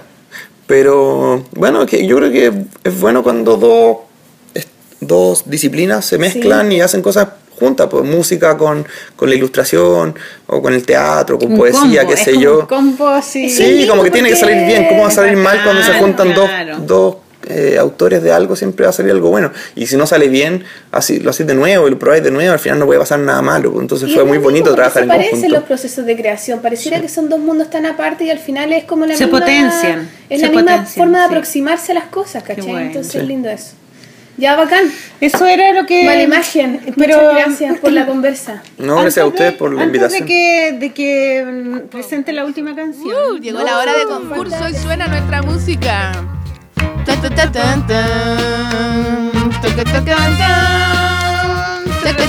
Hey, Ren! Here I am again. Hey. chiquillos, finalmente tenemos los resultados de nuestro Oye, nos concurso. demoramos ¿ah? con el concurso. Sí, es que sabéis que es Lento. difícil escoger igual también. Es que son todos tan bonitos. Yo creo que deberíamos eh, comentarlos porque. Comentemos cada uno, nos llegaron 14. 14. ¿Cachai? Entonces, mira, ya voy, voy corriendo. Si tú quieres contar también, no sé si veis bien. Sí, Ya. veo, veo. Está muy Eh, estamos, vamos a comentar. ¿Decimos los ganadores primero o los comentamos? Eh, digamos los ganadores primero. ya. sí. Del- eh, no hay primer lugar ni segundo lugar, sino que hay dos premios. Hay dos premios, sí. Eh, y uno de esos premios, eh, bueno, una de las jurados que nos ayudó a elegir es. eh, Solo un Durraga. Solo un Durraga Mujer entrevistada. gallina. Mujer gallina entrevistada por nosotros. Porque Y- por ella hicimos este concurso. Claro, por toda su exposición con los Inspiradas mapas y todo los el mapas, tema. sí. Ya, así que eh, una de las cosas que escogió la Sol, porque escogió la Sol uno y escogimos nosotros el otro. Claro, para que fuera más democrático. Exactamente. Polola democrática. Eh, y. Ay, me asusté. Se me vino encima el micrófono. ¡Oh! Dale con la. ya. La Sol escogió, redoble tambores. A Catherine Llanos, Catalejos. Muy Bravo. bien, bravo. Muy bonito tu dibujo, Catalejos. Muchas gracias por enviarlo. Y Es bueno, una niña a- de moño. Es una niña de moño con un montón de cosas muy divertidas, como el Pozo de la Vanidad, como la Biblioteca de la Maternidad, Está bonito. como el bonito resort de la realización personal, que es bonito que haya un resort de la realización personal. Un por resort. ejemplo, ¿cachai? Entonces ella es una de las ganadoras que se gana el libro de Todo va a estar bien de Power Paola. Muy bien, felicitaciones. Así que, Katherine, te vamos a mandar un mail para contactarte y que coordinemos la entrega. Y la otra ganadora, o el otro ganador, tan, tan. Es- Denise Lebeque. Denise Lebeque. Bravo, Denise Lebeque. Sí, Es muy bonito. bonito su dibujo. Sí, también porque y también porque lo toma de otro punto de vista, es como una especie de isla en donde hay un hay un reino desconocido que toda la- es que es como toda la profundidad hacia abajo. Como el inconsciente. Claro, como- y es muy bonito porque hace unas ballenas y una serpiente, hay como toda esta idea como muy del inconsciente, pero ¿Será también con acuarela o es digital? No, yo creo que es digital. Es bonito, me gustó. Sí. Sí. Y como también está el bosque, sí, como una cosa así. Está el bosque de las cavilaciones, montañas del rencor, ciudad de los conceptos, etcétera. Entonces está muy interesante y también se lleva un premio, que el premio es Es un diario íntimo de Maliki Cuatro Ojos, gentileza de Reel Editores. Editores. Bravo. Muchas gracias. Les vamos a mandar un mail para Sí. que para coordinar la entrega de los premios y así podernos sacar una fotito y que aparezca en el próximo programa. Sí, ¿Ya? así que felicidades, gracias por participar.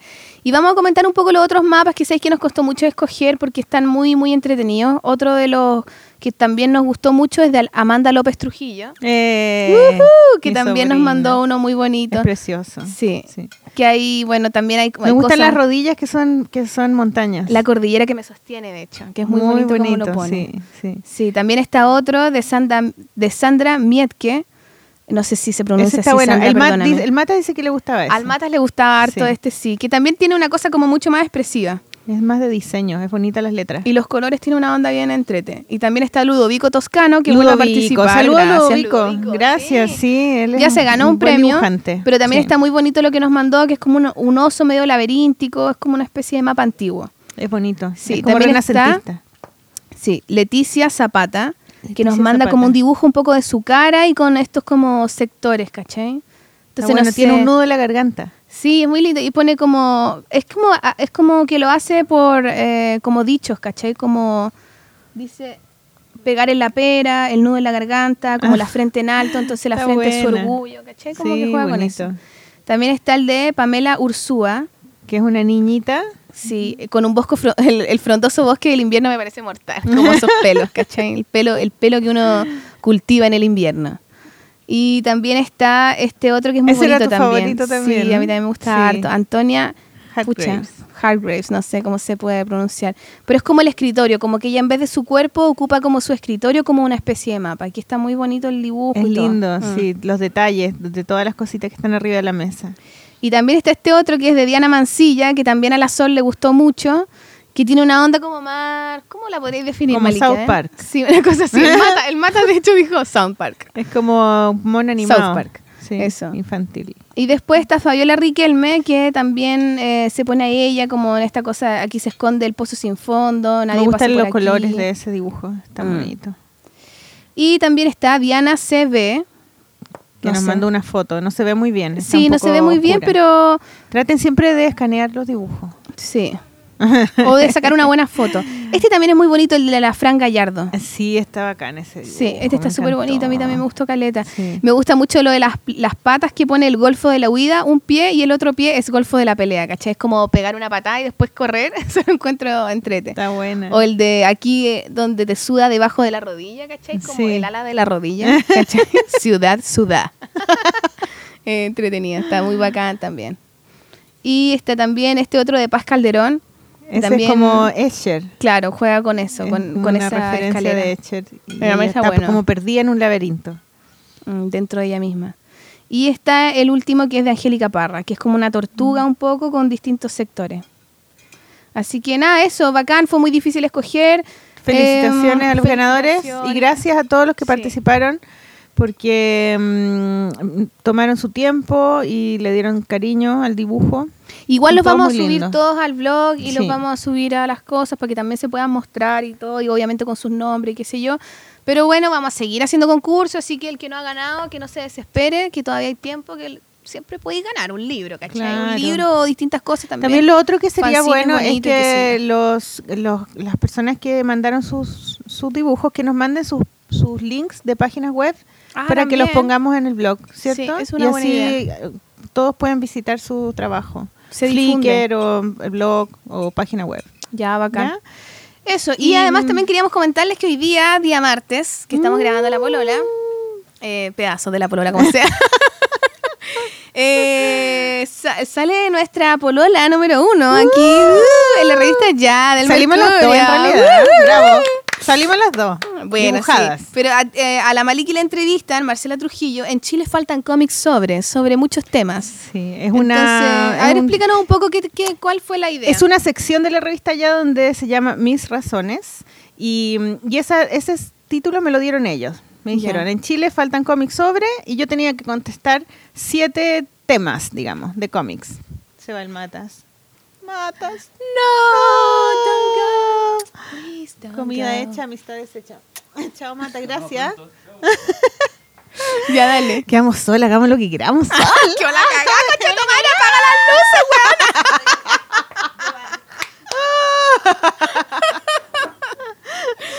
ya, dale, dale. Bueno, entonces yo digo siete, siete, siete razones, o sea, siete temas que a nosotros nos interesan para el cómic femenino. Entonces son, ¿cuáles son los temas?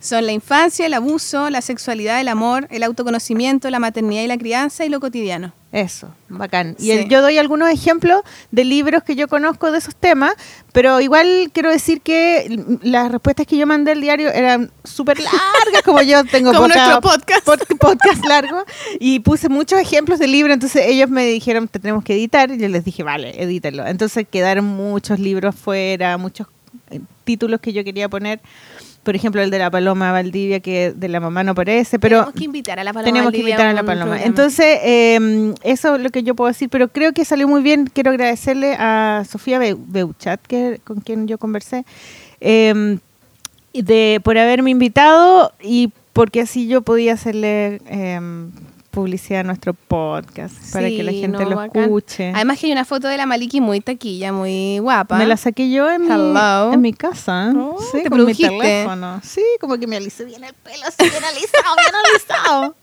Y además también hay una ilustración de la Maliki en donde aparecemos las dos y ahí hablamos del podcast. Estamos con el micrófono antiguo. Sí, con el que usamos como una vez. Sí, pero bacán, muy, está muy entretenido. Sí. Y pueden revisarlo, también sale la Cata de Catalonia. También, Sí, sí, ¿te entrevistaron hay una entrevista a, la, a cinco, creo que son cinco editoras chilenas independientes. Muy buena. Jóvenes, guapas, Así que inteligentes. bueno, compren el Mercurio, votan el diario y se quedan con la revista. Eso, qué buena Quiero idea. decir también que tenemos nuevos comentarios en el iTunes también, ¿cachai? Ah, Que- qué bacán. Sí, así que gracias por los comentarios, también han llegado y como que han sido buena onda. Y también en el SoundCloud y todo, que ahí tratamos de responderlos y todo, pero que bueno, sigan, como que la idea es que esta dinámica sea como de diálogo más con ustedes y no solamente nosotros monologueando, ¿cachai? Sí, pues que nos den sus opiniones. Oye, ¿y datos? ¿Tienes datos tú? Datos suena la música de datos.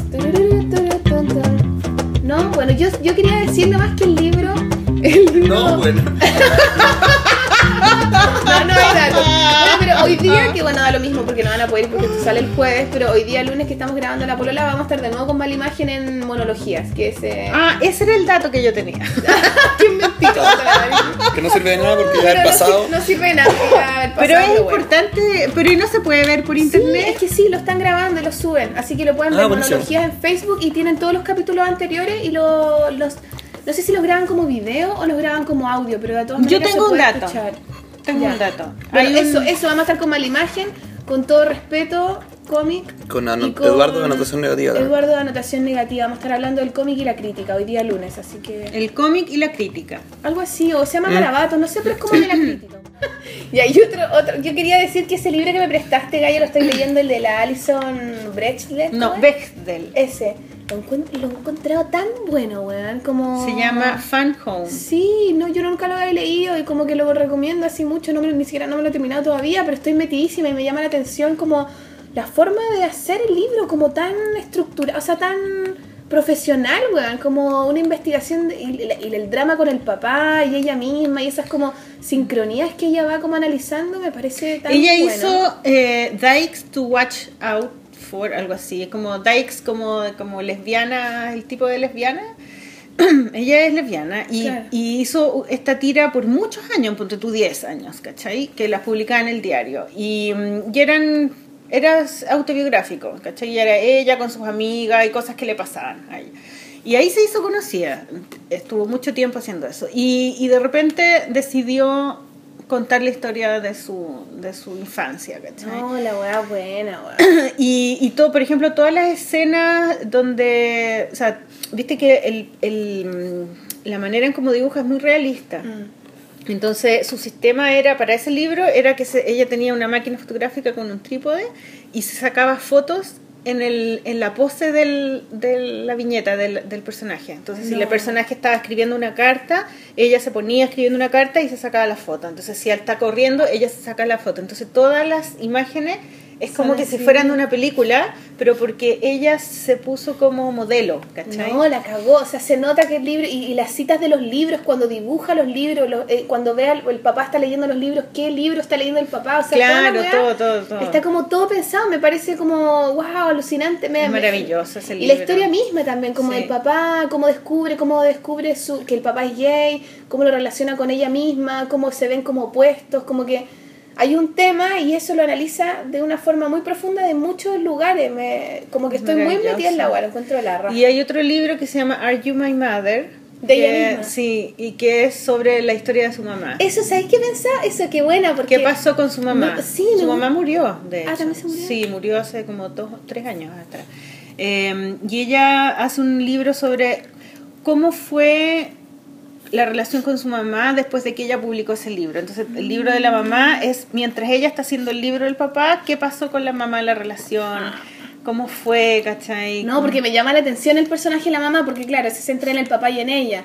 Pero y esta, esta mamá, caché, como que también me, me llamaba la atención. Y se Qué llama bueno. Are You My Mother. Es No, loca la bueno. weá, no me... me-. Ya, bueno, yo voy a recomendar entonces el libro de Gustavo Sala, Enfermito, que es de Real. Importa un pico te regaló. Oye, pero es que tú dijiste que La democracia. No.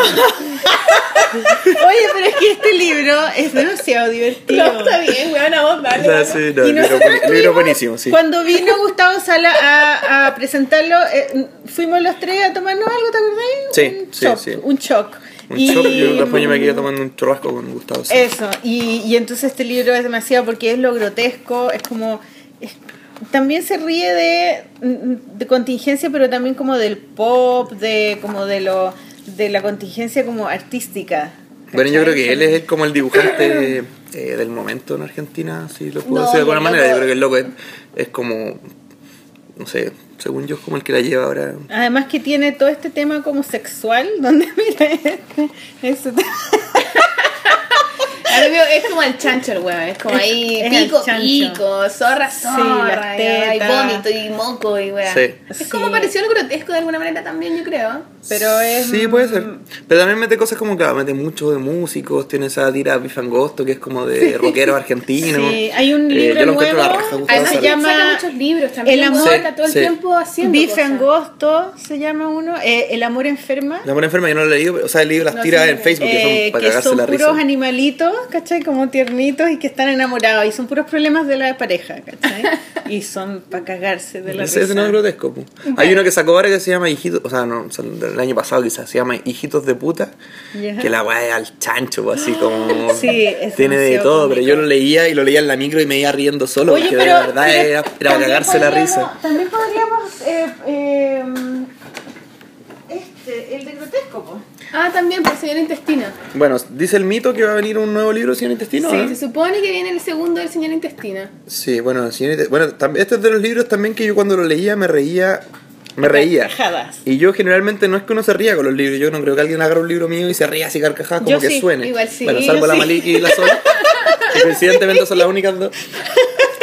No, pero a mí no, yo como que me, me sonrío y encuentro muy... eh, o sea, si un, si un libro me saca risas, así como que yo me ría, encuentro que es un... Y con el señor, el libro del Con el señor Intestino, cuando yo lo compré, que fue el, el que hizo el lanzamiento en el mismo bar donde se lanzó la cuenta, por favor, que fue en el bar El Mismo, allá en Monjita. Ah, no te creo, ¿y lo lanzó? El primero Ahí lo que lanzó, hizo él. el primero, la edición de él. Claro. Y después llegué a la casa a leerlo, yo estaba pero cagado la risa, me lo, me lo devoré y era bueno, Sí. muy divertido cuando salía Adam Sandler a propósito de nada. Eh, Es muy sí, el bien. intestino, la historia era muy buena. Siempre- sigue siendo buena, yo hace este eso. libro es como que sigue siendo A mí me gusta como parte de la historia pone eh, Unimar, o sea, pero pone Unimar, pone otras huevas, Sí, como una- en el bar no sé cuánto, o los edificios como que hace como, es como que Una fuera- parodia de. Loder.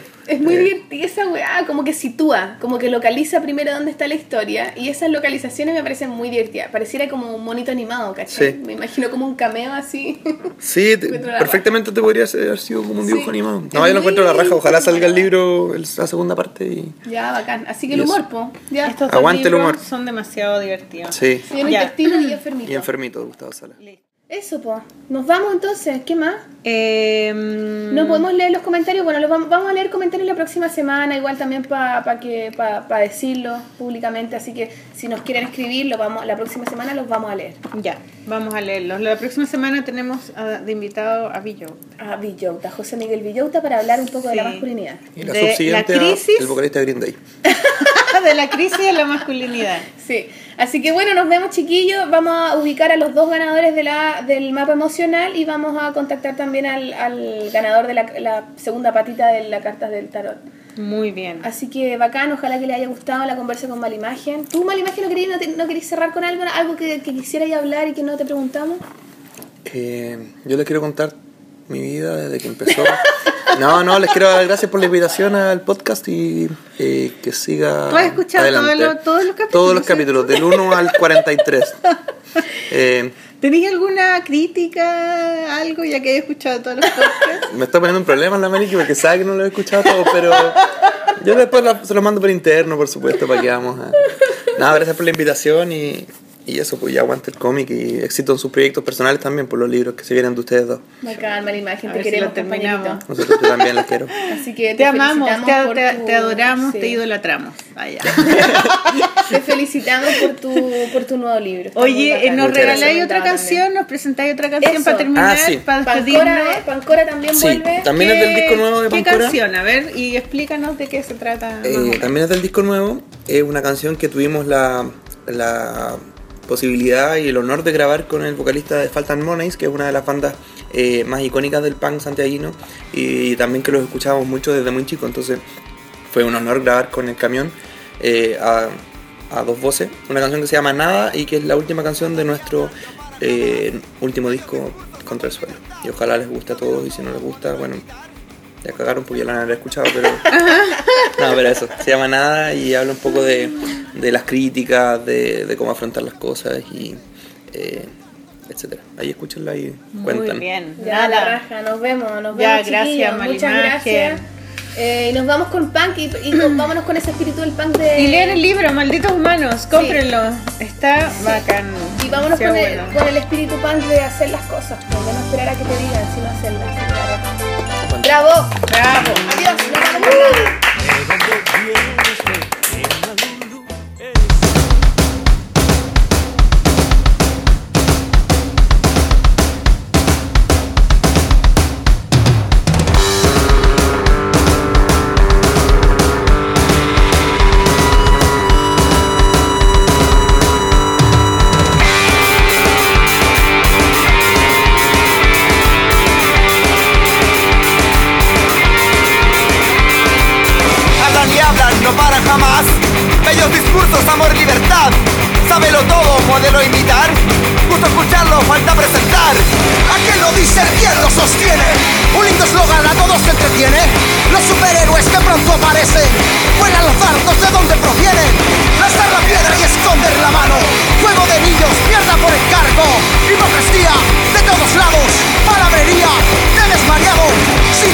que quieres, si no entiendes lo que dices, calla. Si no ves por dónde avanza, para. El problema está en tu cabeza. Si no sabes lo que quieres, Si no entiendes lo que dices, calla. Si no ves por dónde avanza, para. El problema está en tu cabeza. Ven, sal de ahí. No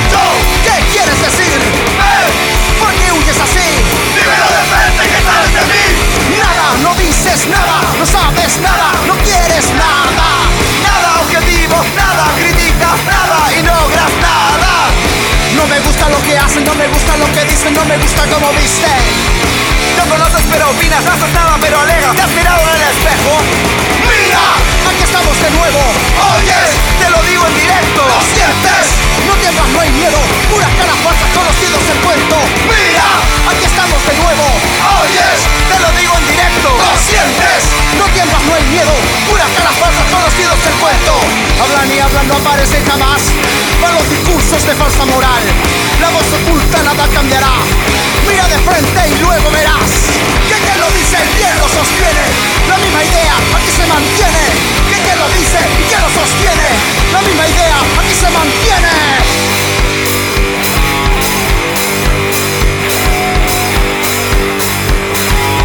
misma idea aquí se mantiene.